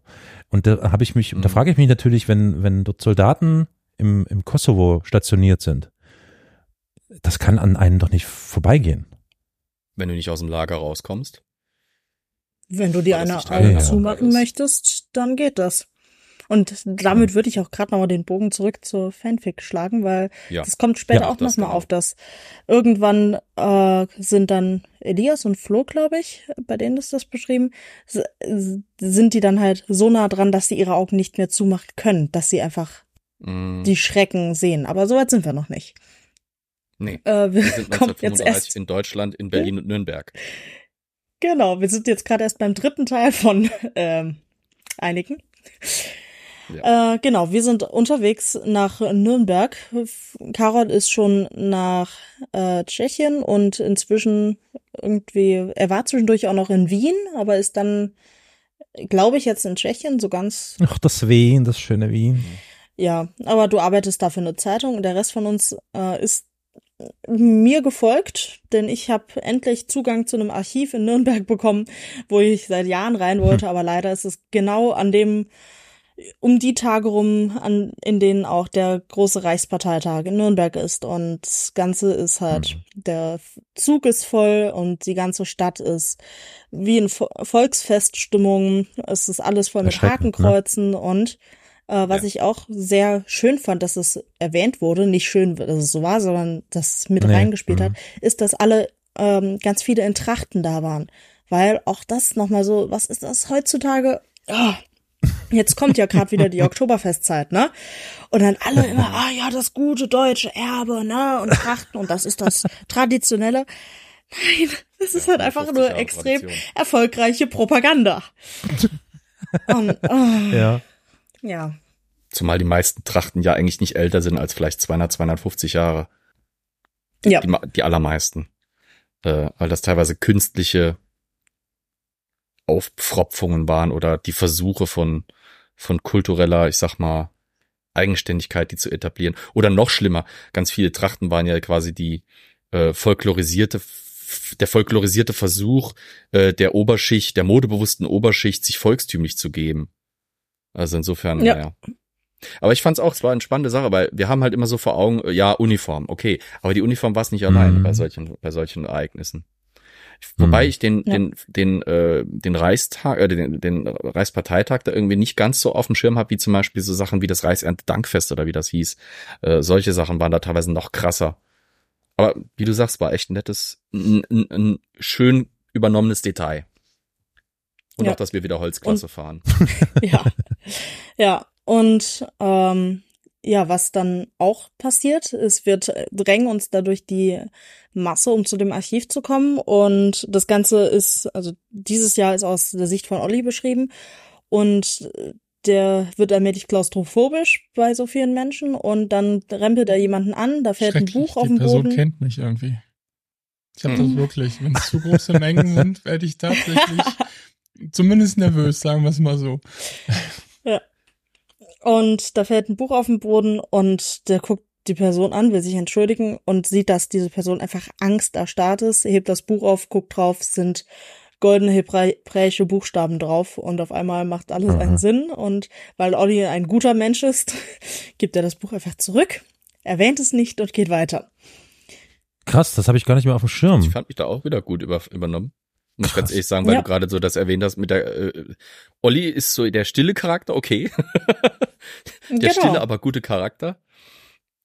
Und äh, äh, tatsächlich dieses von wegen, ich klemme dann den Koffer unter den Arm und, und, und bahne uns dann einen Weg durch die Menge, ist tatsächlich was, was ich so beim Volksfest oder so mache, weil ich gern auch aus der Menge raus will. Deswegen im Zweifelsfall grimmig gucken, damit die Leute einem aus dem Weg gehen und los. Und dann soll der, sollen die anderen in meiner, Ja. in meiner, in meiner quasi Kielwasser folgen. Und Das ist tatsächlich, ohne dass äh, das irgendwie im, im Podcast reflektiert sein konnte, ist das tatsächlich sehr realistisch gewesen. Da habe ich echt schmunzeln müssen. Und tatsächlich bin ich auch meistens diejenige, die bei Trips oder so die Karte hat und die Leute lotst. Also auch das, das konnte keiner wissen, aber es passt. Und es ist richtig übernommen. Okay, witzig. Ich möchte mal ganz kurz noch erwähnen, für diejenigen, die noch dran sind, äh, weil, weil du, Victoria, diese Szene ja erwähntest mit dem Buch und den hebräischen Buchstaben.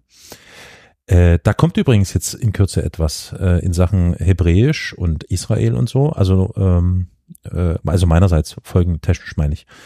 Nur, dass ihr es äh, schon mal auf dem Mhm. Schirm habt und auch Ja. rege einschaltet dann die Menschen. So. Okay, weiter geht's. Mega. Gut, dann äh, machen wir einen Zeitsprung von 35 nach 38. Wir sind wieder zurück in Berlin. Und äh, ja, das Erste, was wir hören, ist, dass Carol es geschafft hat, eben aus Tschechien oder Wien, genau, bin ich mir da echt nicht sicher, wo du da rumgetrieben Tschechien. rumgeflogen bist, Tschechien wahrscheinlich, äh, Ja, dass du es rausgeschafft 38 ist hast ja und jetzt nach auch- Paris bist. Also ja, Aha. stimmt, 38 ist ja die Übernahme. Und äh, Hm. ja, super viele Leute sind nach Frankreich und gerade nach Paris geflohen. Und äh, was ich ganz hübsch Fehler. fand, Mhm. kurz, ähm, war, dass wir halt in einer Kneipe sitzen und äh, dass ich dann anscheinend beschließe, dass ich fünf Schnäpse bestelle und äh, einen für dich mit und dich mit einlade, auch wenn du nicht da bist und wir dann deinen Schnaps mitgetrunken haben. Aber auch da wieder, die Details, die das Ganze richtig gut machen, dass es selbst gebrannt schmeckt, dass man halt nicht mehr wirklich guten Schnaps irgendwo bekommt, sondern dass es Mhm. inzwischen, ja, halt selbst in den Kneipen selbst gebrauter ist. Und dann geht's natürlich ähm, steil bergab, Steine fliegen, die äh, Fenster werden zerstört und ähm, ein Mob steht draußen und schreit was über Judenschweine und andere äh, Beleidigungen und fängt an, Leute zu verprügeln.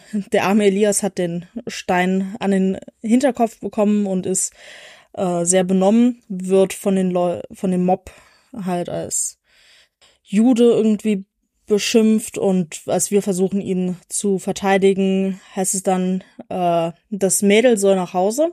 Typischer äh, Hm, hm. Frauen sind unwichtig und äh, Klingt ihr anderen seid alle Schwuchteln.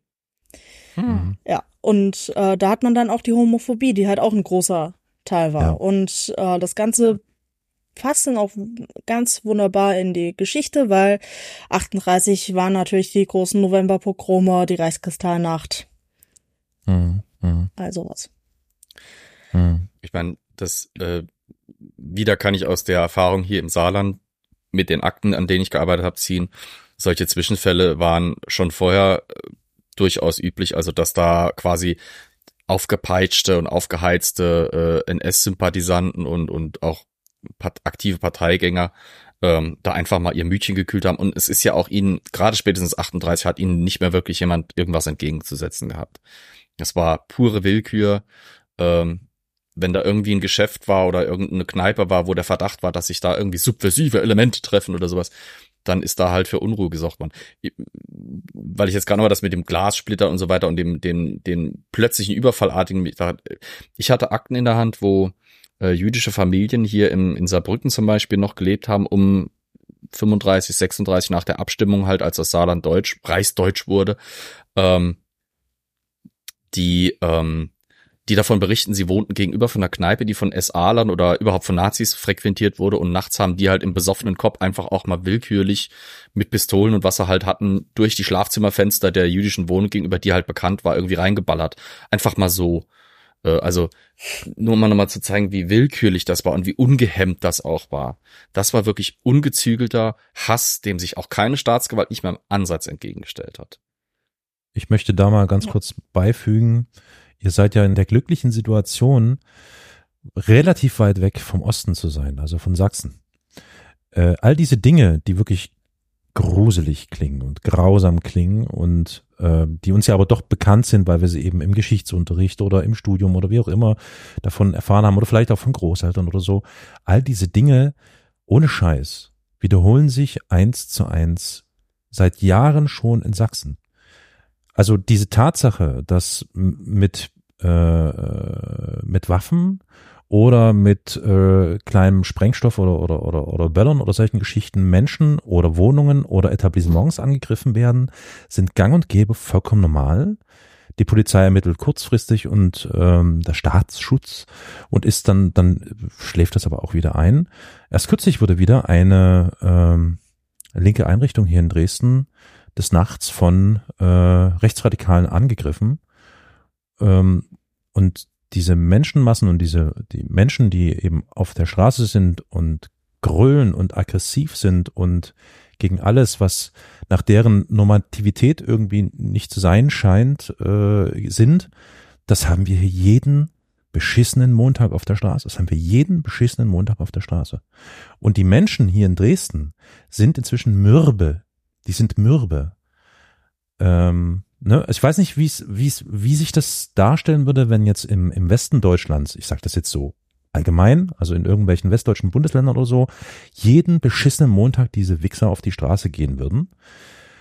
Ich wünsche mir, und das wäre toll, äh, wenn das so wäre, dass immer wieder aufs Neue Menschen dagegen demonstrieren würden. Hier in Dresden ist das zwischen nicht mehr der Fall. Es gibt nur wirklich eine kleine Gruppe an Menschen, die jeden Montag diese Kraft, diese Zeit, diese Energie auf sich nehmen und auch das Risiko, von der Polizei gefilmt zu werden oder eben von Rechtsradikalen äh, gefilmt zu werden und so weiter. Ähm, und die nehmen das auf sich und gehen jeden Montag dagegen auf die Straße, aber es sind halt einfach nur wenige hundert Menschen leider. Es sei denn, Herbert Grönemeyer kommt auf den Neumarkt bei der Frauenkirche und singt, dann sind es auch mal 10.000. So. Aber ansonsten, Ja, ja, klar. das ist der, das ist bedauerlicherweise echt das, was wir hier in Sachsen wahrscheinlich auch in Thüringen, würde ich mal sagen, und streckenweise Sachsen-Anhalt hier haben, ne? Nur mal so, muss ich mal in den Kopf holen. Sorry, das ist eine ziemlich traurige Sendung heute, aber kommt, Ja, ja, ja. bleibt nicht ja gut, aus. ergänzend, wie gesagt, äh, im Moment geht's durch die Nachrichten. Baden-Baden, ein Stadtrat ist dafür überführt oder ist, ist, ist äh, erwischt worden, dass er auf ukrainische Autos Hakenkreuze geschmiert hat, das Arschloch. Baden-Baden, das ist definitiv nicht Osten. Okay. Konservativ, Hm, aber hm, nicht Osten. hm. Äh, und, Mhm. und ich meine, ich komme aus Zweibrücken. Zweibrücken ist im Zweiten Weltkrieg, wie gesagt, eine der am meist zerstörten Städte hier in der Region gewesen. Da marschiert jedes Jahr an, an dem Tag, an dem das passiert ist, äh, so eine kleine, aber hartnäckige Truppe Glatzidioten auf und, und versucht da dann die Opferrolle zu spielen, so nach dem Motto, das Kriegsverbrechen der Bombardierung, klar, natürlich was schlimm, aber die, die dann halt quasi unter dem Deckmantel da irgendwie für die Rechte von deutschen Opfern irgendwie einzutreten oder für dieses Unrecht, äh, gegen dieses Unrecht einzutreten, da ihre Aufmärsche machen in, in, in, äh, in Zweibrücken und in, auch in anderen Städten, wo die das, wo die das beginnen. Wir müssen halt Ja. aufpassen, dass ähm, im Moment das Ganze nicht aus dem Ruder gerät. Da fürchte ich, sind wir immer noch ein bisschen zu, zu lasch, auch auf staatlicher Ebene dagegen. Ich meine, Reichsbürger werden immer mehr, die AfD ist. Diejenigen, die den, die den Bundestag gestürmt haben vor zwei Jahren, ja.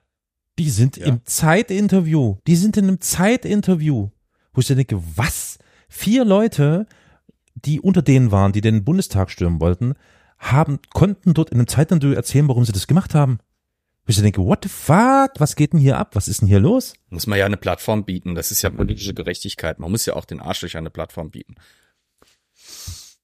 Das, das Problem ist, dass die Gesellschaft halt mit dem mit dem Paradoxon der Intoleranz gegenüber der, äh, der mit der Tol äh, Toleranz gegenüber der Intoleranz oder der Intoleranz der, gegenüber der Intoleranz halt am kämpfen ist. Wir sind eine tolerante Gesellschaft. Wir sagen, man muss alles irgendwie in irgendeiner Form tolerieren, außer Intoleranz. Das ist halt das, wo wo dann die billige Rhetorik dann kommt. Ja, aber ihr seid ja uns gegenüber intolerant. Ja, weil ihr intolerant seid. Das, damit Hm. muss man halt irgendwie Ja, es ist scheiße. sich auseinandersetzen. Aber das, das ist ein scheiß Spagat, den kriegt halt leider Gottes der Staat noch nicht so wirklich hin. Die Gesellschaft auch zunehmend Ja. nicht mehr so ganz. Hm. Aber naja, äh, sollen wir mal weitermachen, bevor wir ganz sehr ins Ja. Depri ausgleiten. Äh? Es wird nur noch schlimmer, weil 1939 der Krieg fängt an und wir, wir haben die Kriegserklärung im Radio gehört und äh, die Diskussion geht halt los, ähnlich wie wir sie gerade vorhin hatten. Werden wir eingezogen? Wollen wir eingezogen Hm. werden? Wobei das, glaube ich, in der FIG weniger äh, thematisiert wird, nur halt, ob das überhaupt möglich ist. Und da finde ich zwei Sachen in diesem Abschnitt sehr schön geschrieben. Zum einen, dass äh, Victoria sich halt äh, dran erinnert, wie sie als kleines Mädchen die ganzen eingezogenen Jungs im Ersten Weltkrieg gesehen hat. Und äh, dann fragt sie Mhm. sich halt, und da habe ich tatsächlich mal ein Zitat mir rausgeschrieben, Bald, sehr bald würden ihre Freunde im feldgrauen Meer der Wehrmacht untergehen. Und wer konnte wissen, ob und wann sie wieder auftauchen würden? Ja. Und ich fand das ein sehr schönes Bild, also sehr passend. Ja, Schrecklich. kein ja. schönes, aber ein sehr passendes Bild, ja, auf jeden Fall. Ja, nee, schön ist da dran nix. Hm. Genau. Ja, die Frage, werden wir eingezogen? War ja dann auch vor äh, letztes Jahr dann die Frage, gibt's wieder Mhm. Äh, eine Wehrpflicht? Gibt's irgendwie nochmal, Ja. dass Leute eingezogen werden und, und, und. Da in der FIC ist es halt dann die Frage, sind wir nicht schon zu alt, um eingezogen zu werden? Und dann halt die Retorte, das hat sie das letzte Mal auch nicht gestört. Mhm.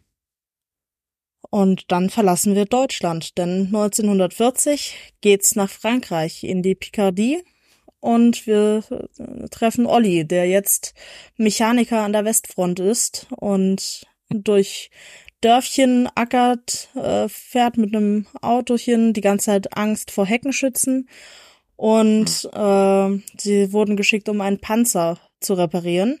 Und dann findet Olli halt raus, dass der Panzer halt von der lokalen Widerstandsgruppe, wegen der der Panzer überhaupt erst da ist, halt sabotiert wurde.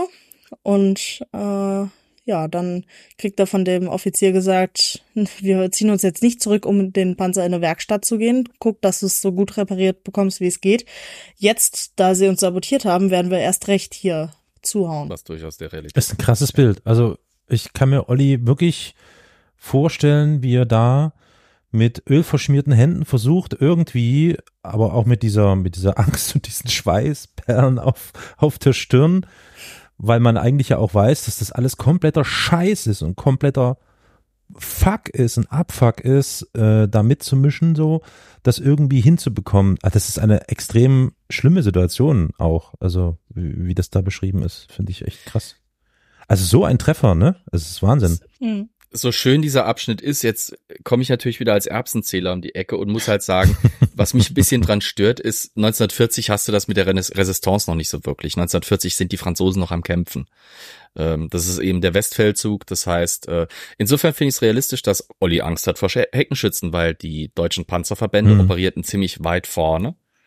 Ähm, äh, die äh, hatten quasi ihre Infanterieunterstützung, die sie brauchten, um eben in, in einer gewissen Sicherheit auch ihre, ihre Nachschübe und ihre, ihre Reparaturen machen zu können, eben abgehängt.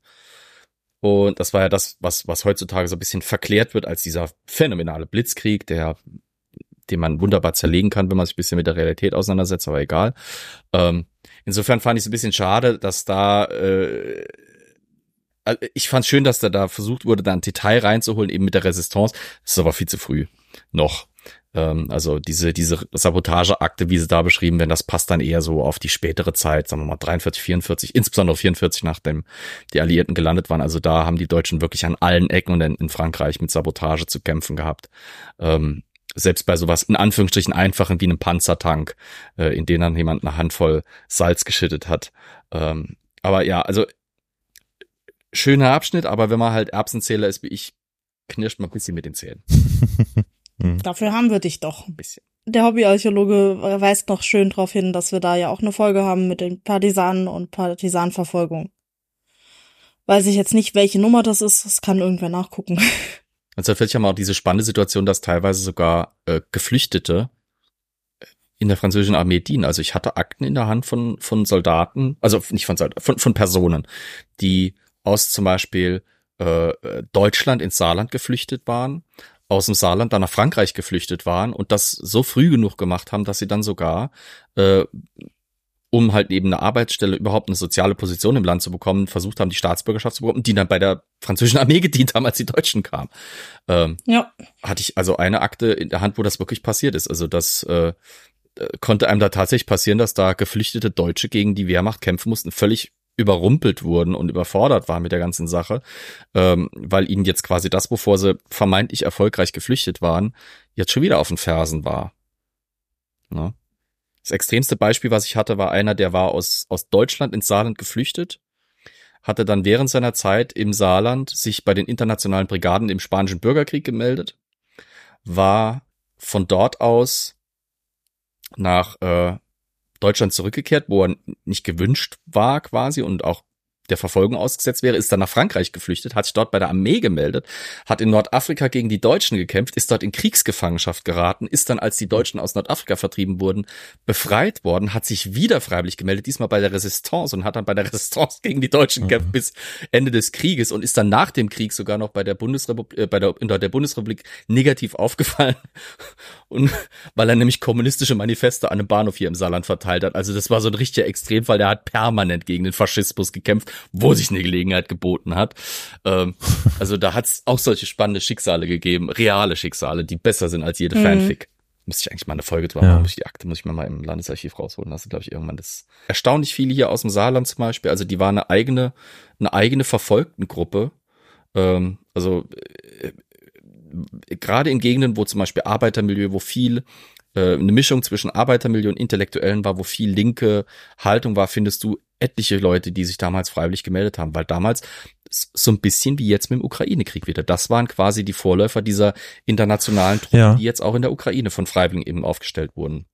Das äh, hat da wirklich, also nicht Fremdenlegion oder sowas, sondern wirklich diese freiwilligen Trupps, teilweise Leute ohne militärische Erfahrung, die einfach aus politischer Überzeugung oder aus humanitärer oder ethischer Überzeugung da äh, sich bereit erklärt haben, ihre Haut zu, äh, zu Markte zu tragen, um gegen etwas zu kämpfen, von dem sie überzeugt waren, dass es das absolute Übel re repräsentiert.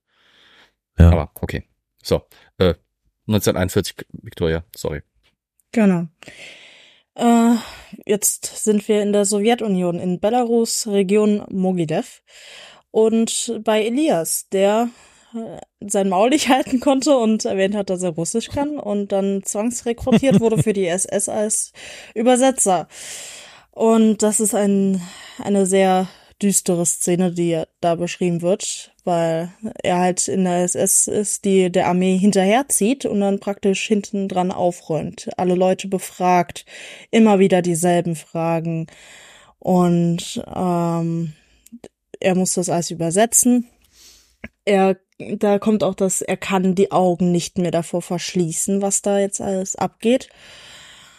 Und ja, die suchen halt nach allem Möglichen, aber auch nach Juden. Und äh, ja, dann endet die Szene damit, dass ein Mädchen äh, anfängt, die Deutschen wüst zu beschimpfen und Elias muss das halt übersetzen und wird auch gezwungen, das wörtlich zu übersetzen und dann äh, lässt der Offizier das einfach so eine Weile äh, so an sich abperlen und irgendwann sagt er, komm, sowas können wir hier nicht erlauben.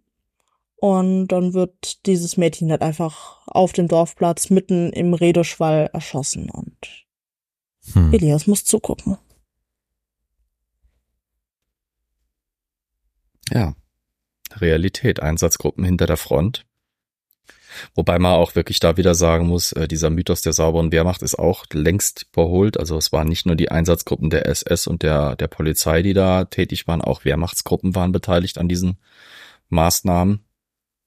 Und ja, so eine Szene ist tatsächlich extrem realistisch. Also mhm. äh, man hat ja teilweise sogar versucht, manchen Filmen, wie zum Beispiel Schindlers Liste oder sowas vorzuwerfen, dass das äh, diese Grausamkeit und Gewalt zu sehr banalisiert hätte. Aber es ist einfach nicht so. Ja. Also selbst wenn man sich mal in die, in die Primärquellen reinliest, das war einfach Realität. Mehr kann ich ja nicht sagen dazu. und bitte ich auch nicht. Ja. Ein weiteres Jahr vergeht und es geht zurück nach Berlin und diesmal zu mir. Ich wurde äh, in den Reichsarbeitsdienst und hatte dann Pech, äh, wie Victoria in der Fanfic das empfindet und muss halt in der Munitionsfabrik arbeiten, wo ich wirklich jeden Tag an den Krieg erinnert werde. Und äh, es gibt andere Sachen im Reichsarbeitsdienst, wo man nicht dauernd an den Krieg erinnert wird. Und das hätte ich mir eher gewünscht, anscheinend. Mhm. Äh, und in dieser Fabrik arbeitet, arbeiten die deutschen Frauen gemeinsam mit den Ostarbeitern. Und die Ostarbeiter sind extra mit schweren Vorhängen abgetrennt, weil man kann das ja nicht erlauben, dass die deutschen Frauen mit denen zusammenarbeiten müssen. Ähm, ja, und Victoria beobachtet dann eine Frau von den Ostarbeitern beim Sabotieren der Munition, wie sie da was anderes reinmischt statt äh, Salpeter und mhm. Schließpulver und Zeug. Und da kam dann auch eine sehr interessante Szene, denn zuerst denkt sich Fanfic Victoria, das ist gut, ne? Richtig so. Ich verstehe dich. Du rächst dich an dem Land, das dein, das dich zwangsdeportiert hat und das dein Land kaputt gemacht hat. Und dann kommt dir der Gedanke, ja, und wenn die Kugel, die jetzt sabotiert ist, die Kugel ist, mit der Elias oder Flo, Olli sich um ihr Leben verteidigen müssen und sich selbst schützen mhm. müssen. Und dann funktioniert es nicht, weil die Kugel nicht funktioniert. Dann ist halt mies. Und dann ist Mittagspause mhm. und danach ist die Frau auf ewig verschwunden, die das sabotiert hat. Mhm. Und da habe ich, da erinnere ich mich, als ich das zum ersten Mal gelegen hab, gelesen habe, habe ich innegehalten und mir gedacht, Scheiße, das ist gut. Scheiße, das ist echt übel. Und oh weia. Also da habe ich wirklich schlucken müssen. Es zeigt halt wirklich diese Dilemmata, die in einem entstehen in diesen Situationen. Du bist einfach wirklich komplett auf dich zurückgeworfen und kannst, egal welche Entscheidung du triffst, es ist offensichtlich immer eine falsche Entscheidung oder es könnte eine falsche Entscheidung sein. Und das in diesem Kontext in Verbund mit Verderben, Krieg und Tod, das ist extrem also es ging, es ist mir extrem nahe gegangen, auch dieses, diese, diese Gedanken, die du dann da hattest und, und was das mit dir gemacht hat. Ist auch eine meiner Lieblingsstellen. Also das, da habe ich auch wirklich schwer geschluckt, weil äh, aus dem genau dem Grund, weil man kann ja dann immer so schön im Rückblick urteilen, warum haben die da nicht mehr dagegen aufgelehnt und, und sich gewehrt und warum hat mhm. man nicht mehr sabotiert und sowas. Aber genau der mhm. Gedankengang halt, ne? Das ist nicht so einfach, das machst du halt mal. Ich habe äh, jahrelang habe ich sehr gerne ein Käfig voller Helden geguckt. Kennt ihr das? Ja, habe ich auch das sehr lange, sehr gerne ein geguckt. Schwarz-Weiß-Kriegsfilm? Ja. nee, irgendwie- der Nee. Käfig voller Helden war eine Nee? Serie aus den Ah. 60ern, 70ern. Die erste Folge so, war oh, schwarz-weiß, sorry. der Rest war dann in Farbe.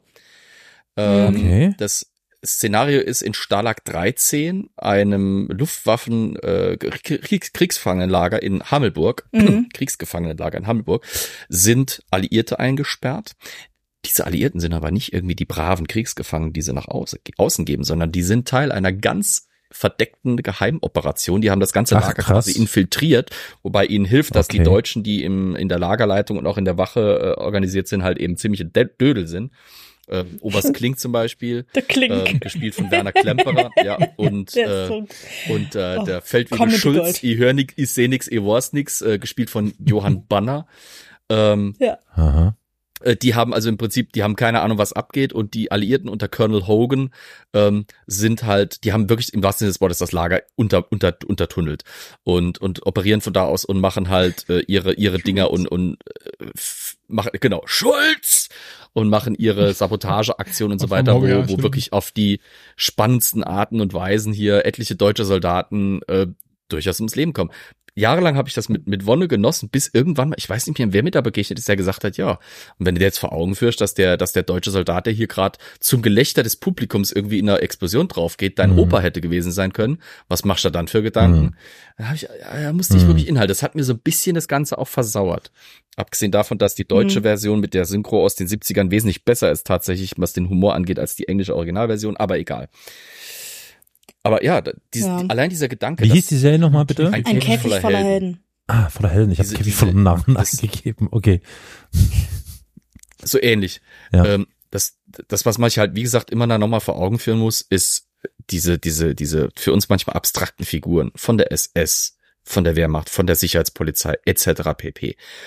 Das waren halt irgendjemandes Väter, Onkel, Brüder, Opas, Söhne etc. Das waren im Eventuell Prinzip sogar unsere. Menschen. Ja, ja, durchaus. Also ein Kollege von mir hat äh, da echt ein bisschen auch mit zu knabbern gehabt, dass er rausgefunden hat irgendwann, dass sein Großvater äh, Arzt war und der war bei der SS Arzt und der hat an der Rampe diese Lektion mit mit vorgenommen Mhm. Hm. und das hat den verfolgt, verfolgt ihn bis heute und das kann ich verstehen, weil also Ja. Es- äh, Ja. ich weiß nicht, ob das Opa jetzt zu meines weit ist, da jetzt auch noch Hannah Arendt zu zitieren. Äh, regimetreuer und halt noch Ja. unterm Kaiserreich immer mit Uniform und einem Pipapo rumgelaufen und der hat dann auch, äh, ja, da in den Kriegen schön sich gefreut. Wie gesagt, ich weiß nicht, ob das zu weit geht, da jetzt Hannah Arendts Zitat zu bemühen von der Banalität des, des Bösen, dass sie ja vor allem, wenn ich mich richtig erinnere, auf Adolf Eichmann äh, ge- ge- gemünzt hatte. Aber ein Aspekt dieser Banalität des Bösen ist halt auch, selbst der schlimmste SA-Mann, der schlimmste SS-Mann, der schlimmste Gestapoer, der schlimmste Wehrmachtler, egal was auch immer, selbst Hitler war jemandes Onkel. Gut, seine Ja. Nichte hat sich Ja. das Leben genommen, aber egal. Äh, das, es sind Menschen, die das gemacht haben. Keine abstrakt fiktiven Figuren, die wir uns irgendwie, Ja. wie bei Inglorious Bastards, zu einem gewissen Maß an, mit Amüsement irgendwie auch reinziehen können, weil es halt überzeichnete Figuren sind. Das sind stinknormale Menschen zum großen Teil gewesen. Mit Ja. denselben Problemen, Und mit denselben Gefühlen, mit denselben Dispositionen wie wir auch. Nur halt mit einer anderen, ich sag mal, politischen und ethischen Grundhaltung vielleicht in mancherlei Hinsicht. Ja, das hat mich auch mit, also der Junge im gestreiften Pyjama ist ein extremer, ein extrem gutes Buch, aber was mich da mit am meisten mitgenommen hat, war, dass eben dieser Chef da, der Vater von dem einen Jungen, das war ein liebender und netter und total verständlicher Vater. Der hat halt das KZ Mhm. geführt. Und Ja. das war halt, uff. Das war ein Ja. großes Uff. Ich, äh, manchmal habe ich das Gefühl, also es ist natürlich jetzt sehr schwer, ähm, das zu bewerten oder die, die äh, einzelnen Handlungen jetzt zu bewerten, aber manchmal bekommt mich das Gefühl, dass die Handlungen, die die Menschen im Zweiten Weltkrieg, konkret die Deutschen eben zum Beispiel auch in den Konzentrationslagern und so weiter, ähm, ich habe das Gefühl, dass das eine Art äh, Ausweichbewegung, Fluchtbewegung war oder wie nenne ich das denn? Also eine Art Eskapismus, brutaler Eskapismus.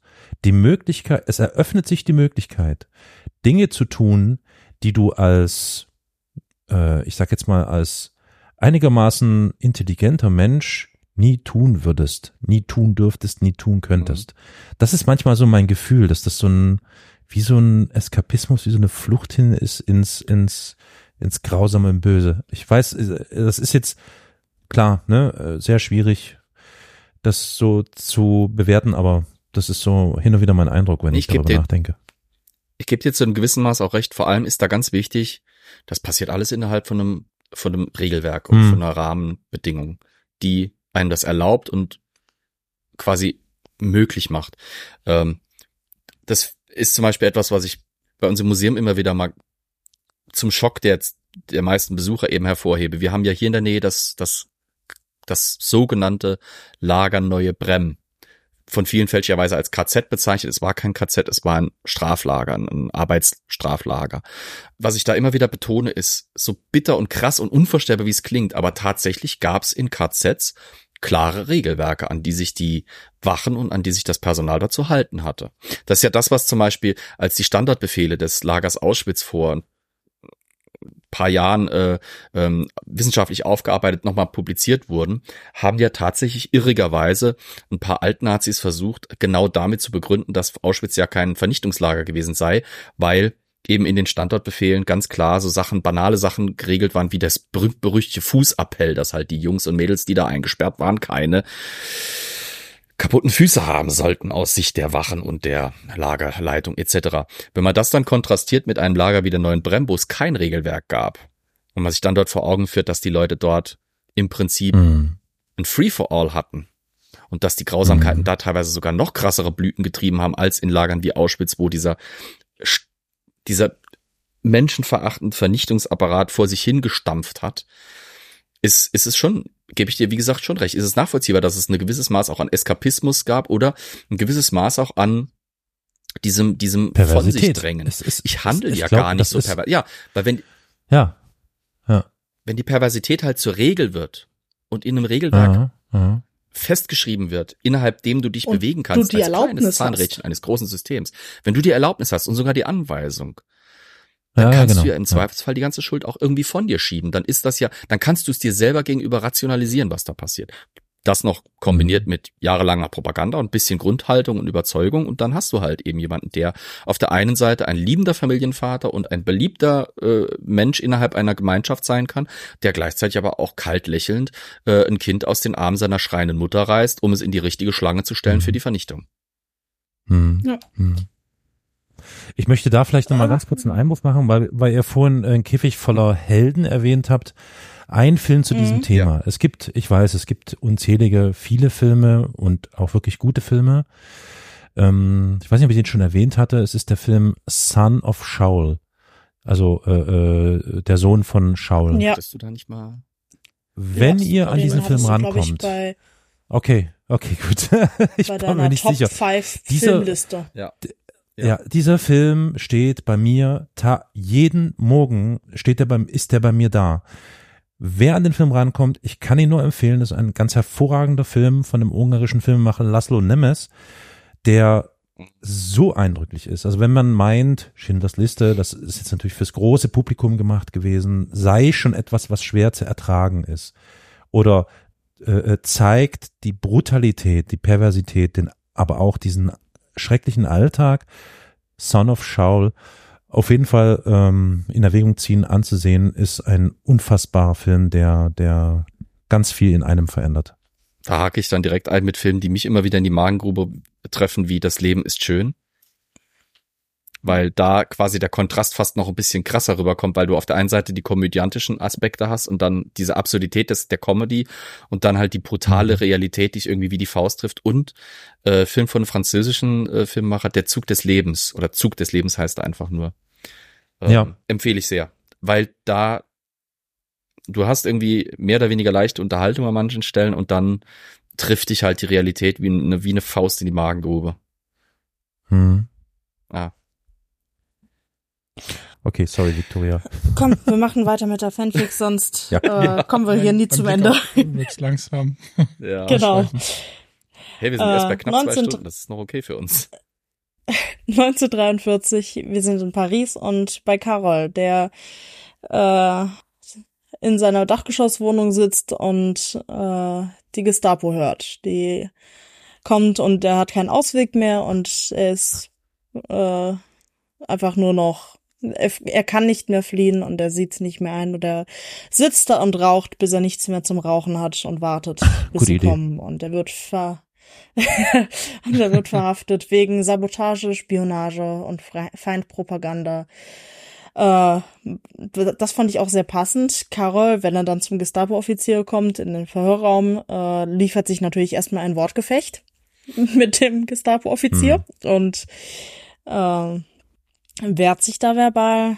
Äh, ja, wird dann natürlich irgendwann nicht mehr nur mit Worten befragt, sondern gefoltert und die Szene endet damit, dass er durch die Tür das bekannte Gesicht von Olli sieht, der mit dem Gestapo-Offizier sprechen muss. Also um es nicht ganz nur zu düster zu machen, äh, ich find's irgendwie putzig, dass sie dich Herr Kosmonaut dann nennen. Kosmonaut in der Zeit. ja, naja, das passt natürlich, ja. Ein russisch klingender Name, das kann nur der Feind sein.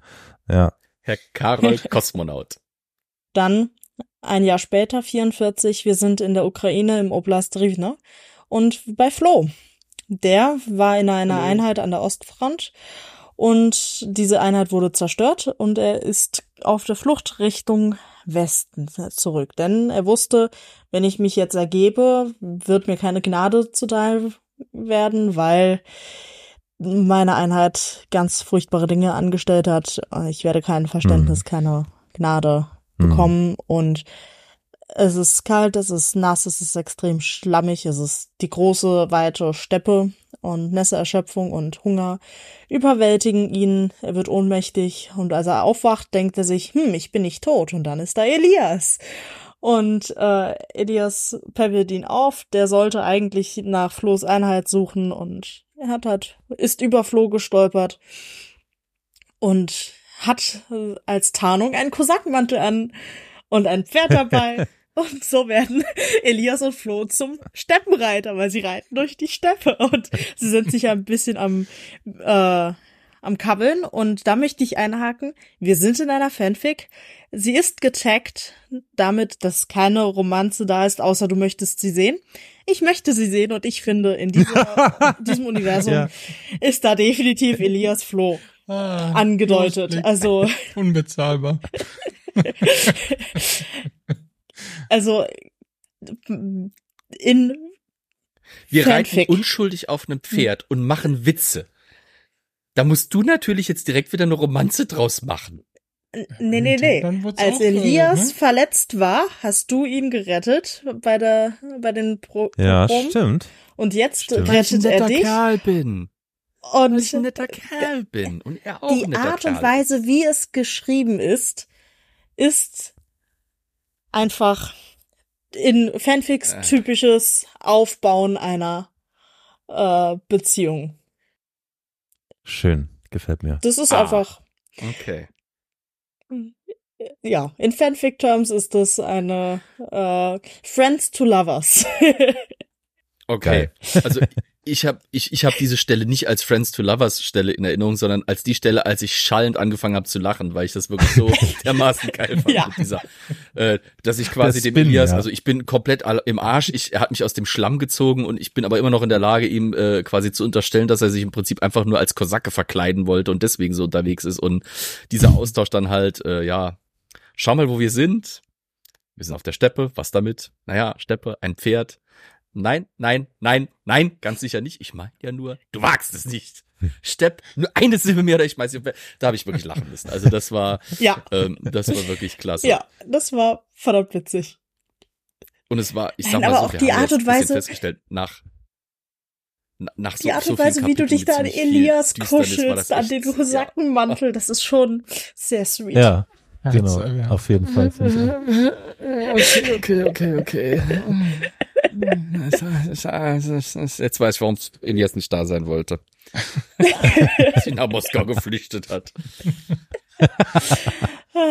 Und am Ende 1945 finden wir uns alle in Berlin wieder. Es beginnt mit Victoria, die jetzt, also der Krieg ist zu Ende und Victoria arbeitet bei und mit dem Roten Kreuz, mit Briefen und so, hilft beim Aufräumen, hat unter den Schuttmassen auch unsere alte Wohnung nochmal ausgebuddelt, die noch einigermaßen intakt ist und die sie jetzt wieder äh, in Stand bringt. Und dann kommen als allererstes Flo und Elias zurück.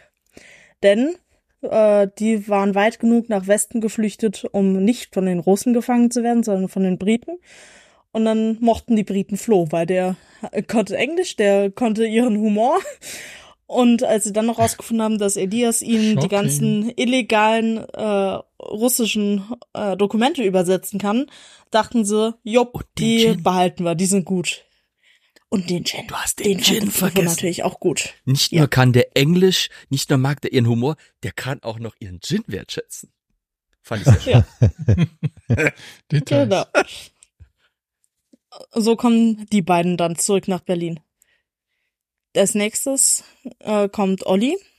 Der war ebenfalls desertiert äh, an der Westfront, als es ihm irgendwann zu viel wurde und äh, ist dann nach Köln zurück in seine Heimat, nur um dann rauszufinden, dass halt eine Bombe sein Haus mit seiner Familie drin getroffen hat. Und äh, das war auch eine äh, passende Beschreibung, dass er sich zu, das zuerst gar nicht realisiert hat und dann erst irgendwie am nächsten Abend, glaube ich, äh, das gecheckt hat und dann angefangen hat zu trauern. Und der ist dann auch nach Berlin zurückgekommen.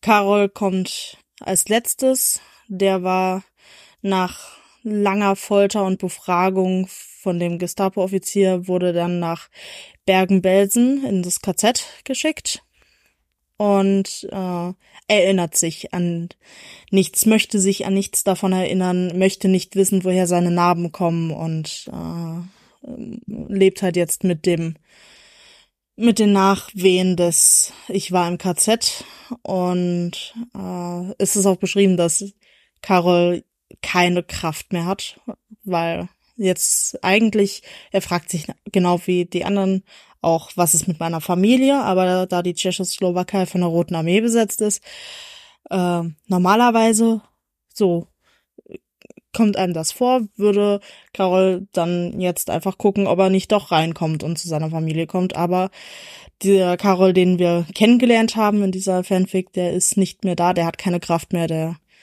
bleibt in Berlin, der kann sich nicht nochmal in Gefahr geben und äh, schönes Detail, er bekommt jetzt den Lesesessel. Und es ist Weihnachten 1945 und wir haben lange zusammengespart auf ein schönes Weihnachtsessen. Flo hat sogar beim Kartenspiel einen französischen Wein äh, gewonnen für Super, Flo. Und im, am Ende ein miserabler Kartenspieler, das ist sehr unrealistisch, aber okay.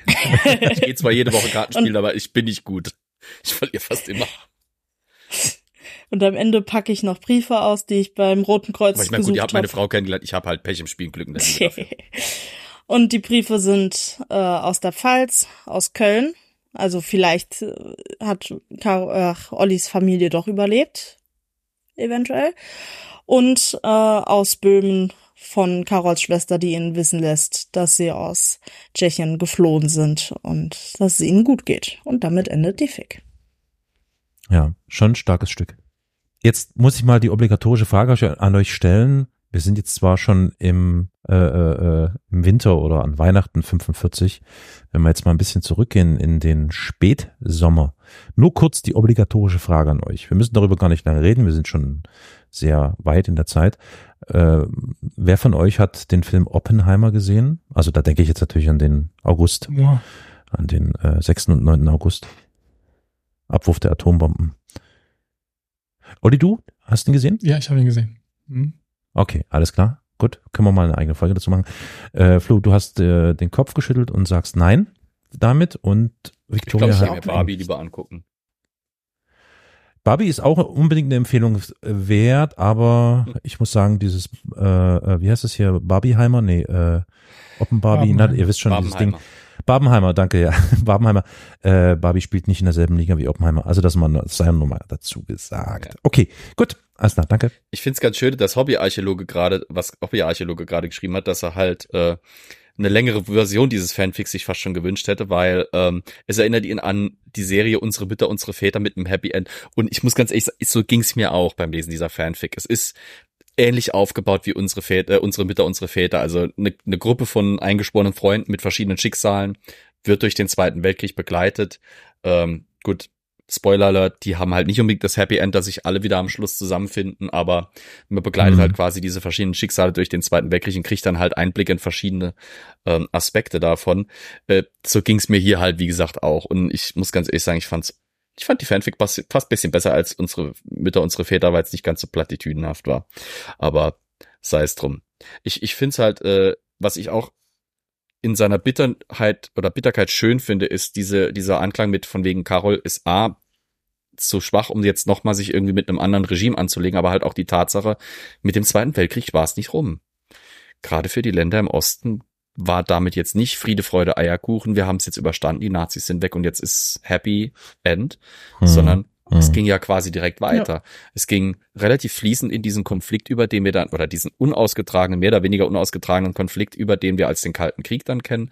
Also äh, dieser, dieser Schlussstrich, der da gerne gezogen wird, ja, 45, Deutschland ist befreit, okay, schön, ist halt nicht, war halt nicht Ja. Mhm. sondern es ging fließend weiter in den nächsten Konflikt. Es waren alte Probleme, die noch nicht geklärt waren und die immer noch nicht geklärt sind, äh, von der Blockbildung über die Machtfrage etc.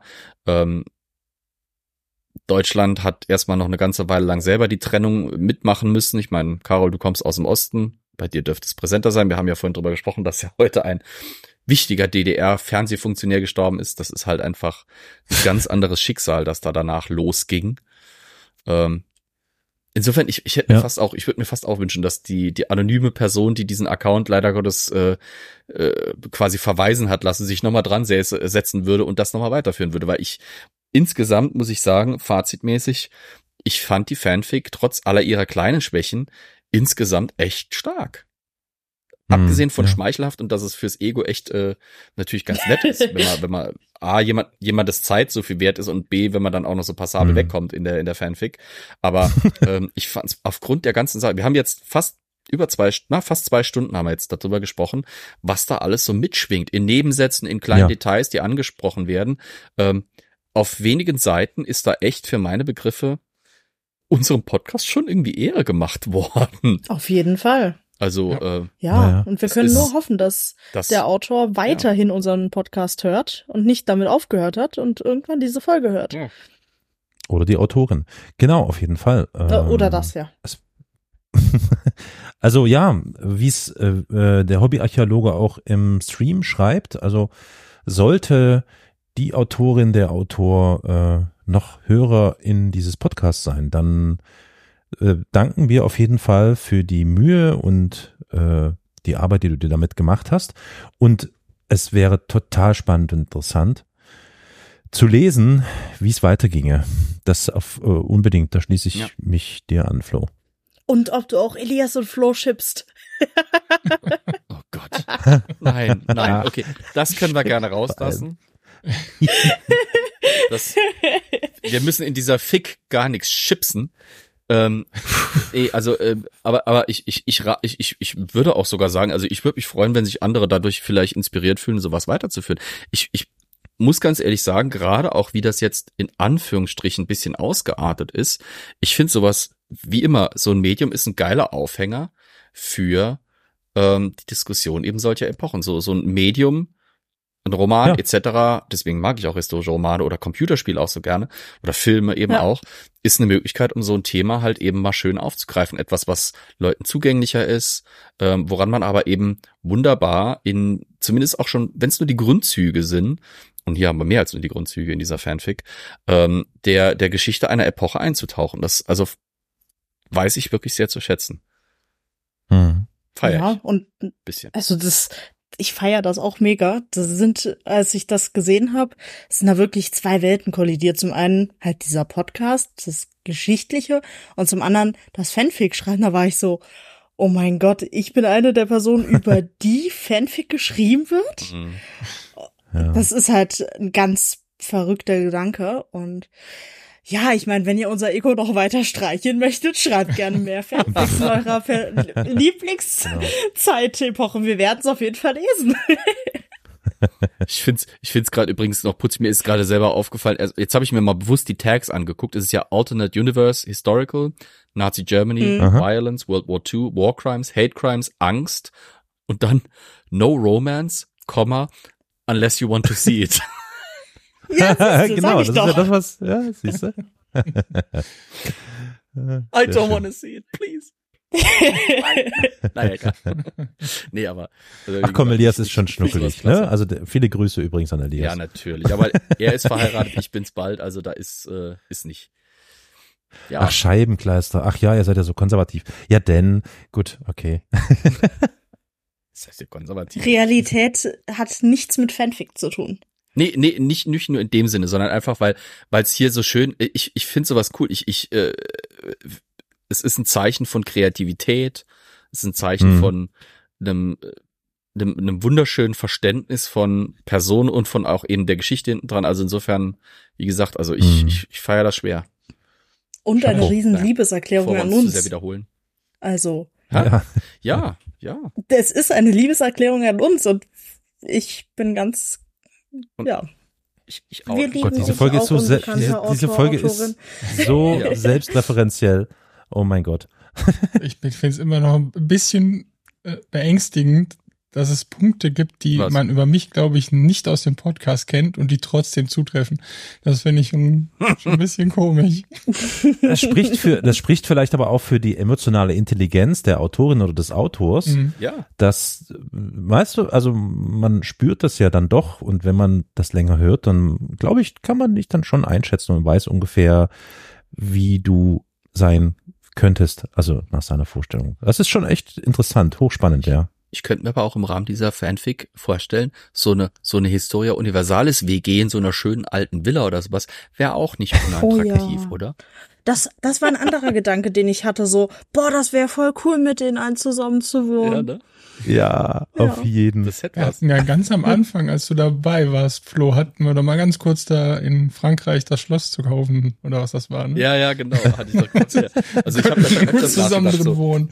es gibt es gibt's ja immer wieder, dass da so so billig eine Villa oder ein, oder ein Schloss angeboten wird, dass sich keiner antun will, weil es am Arsch der Welt drei Meter weiter re- rechts hinterm Busch liegt und der Denkmalschutz schon hinter selbigem Busch lauert und einem Vorla äh, Ja. Auflagen machen will, wie man das Fenster jetzt anzuschielen hat oder so.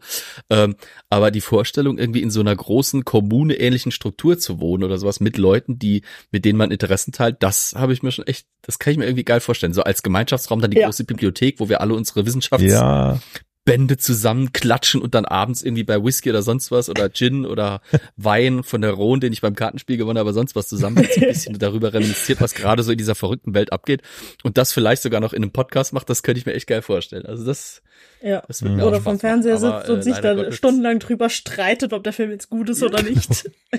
Königreich der Himmel. Gott, ja, genau. Königreich der Himmel, jeden Abend. Und, ja, genau. Ich, sag, ich stell's mir gerade vor, weißt, der Fernseher steht so ein bisschen von der Wand weg und hinten dran hopst Elias im Krebsgang irgendwie mit der DVD Director Cut Megabox von von Kingdom Kingdom of Heaven entlang, Oh Gott. während ich mit bloßen Händen das zentimeterdicke Rindsleder meines meines Ohrenbackensessels durchbohre. Ich stelle mir das gerade so im Anime-Stil vor, so total überzeichnet perfekt. Ja, genau. mit dieser schönen mit dieser schönen Schweißperle des Frustes. Ja. ja das ist, äh, das wäre schon was. Das wäre schon Oh, wirklich was. Schön. Ach, mit diesen Wünschen für die Zukunft würde ich sagen, könnten wir ja, Genau, haben wir die Folge wir schön haben das beendet. Beste draus gemacht. Victoria, dir möchte ich danken, dass du das alles so schön zusammengefasst hast, damit wir das Auf auch jeden den Ja, Zuschauern, Zuhörern etwas näher bringen konnten. Vielen Dank dafür.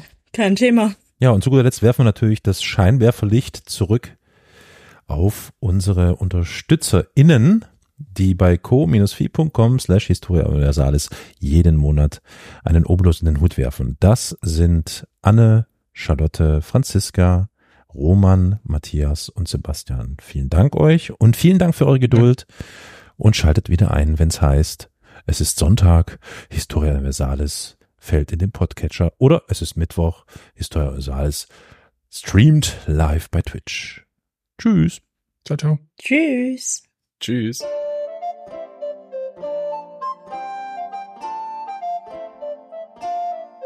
Ich drück mal auf den Knöbel. Shalom, meine Freunde. Pochtwein hast du jetzt verschüttet. Also ein bisschen. Dann hast du das Falsche reingemischt. Was?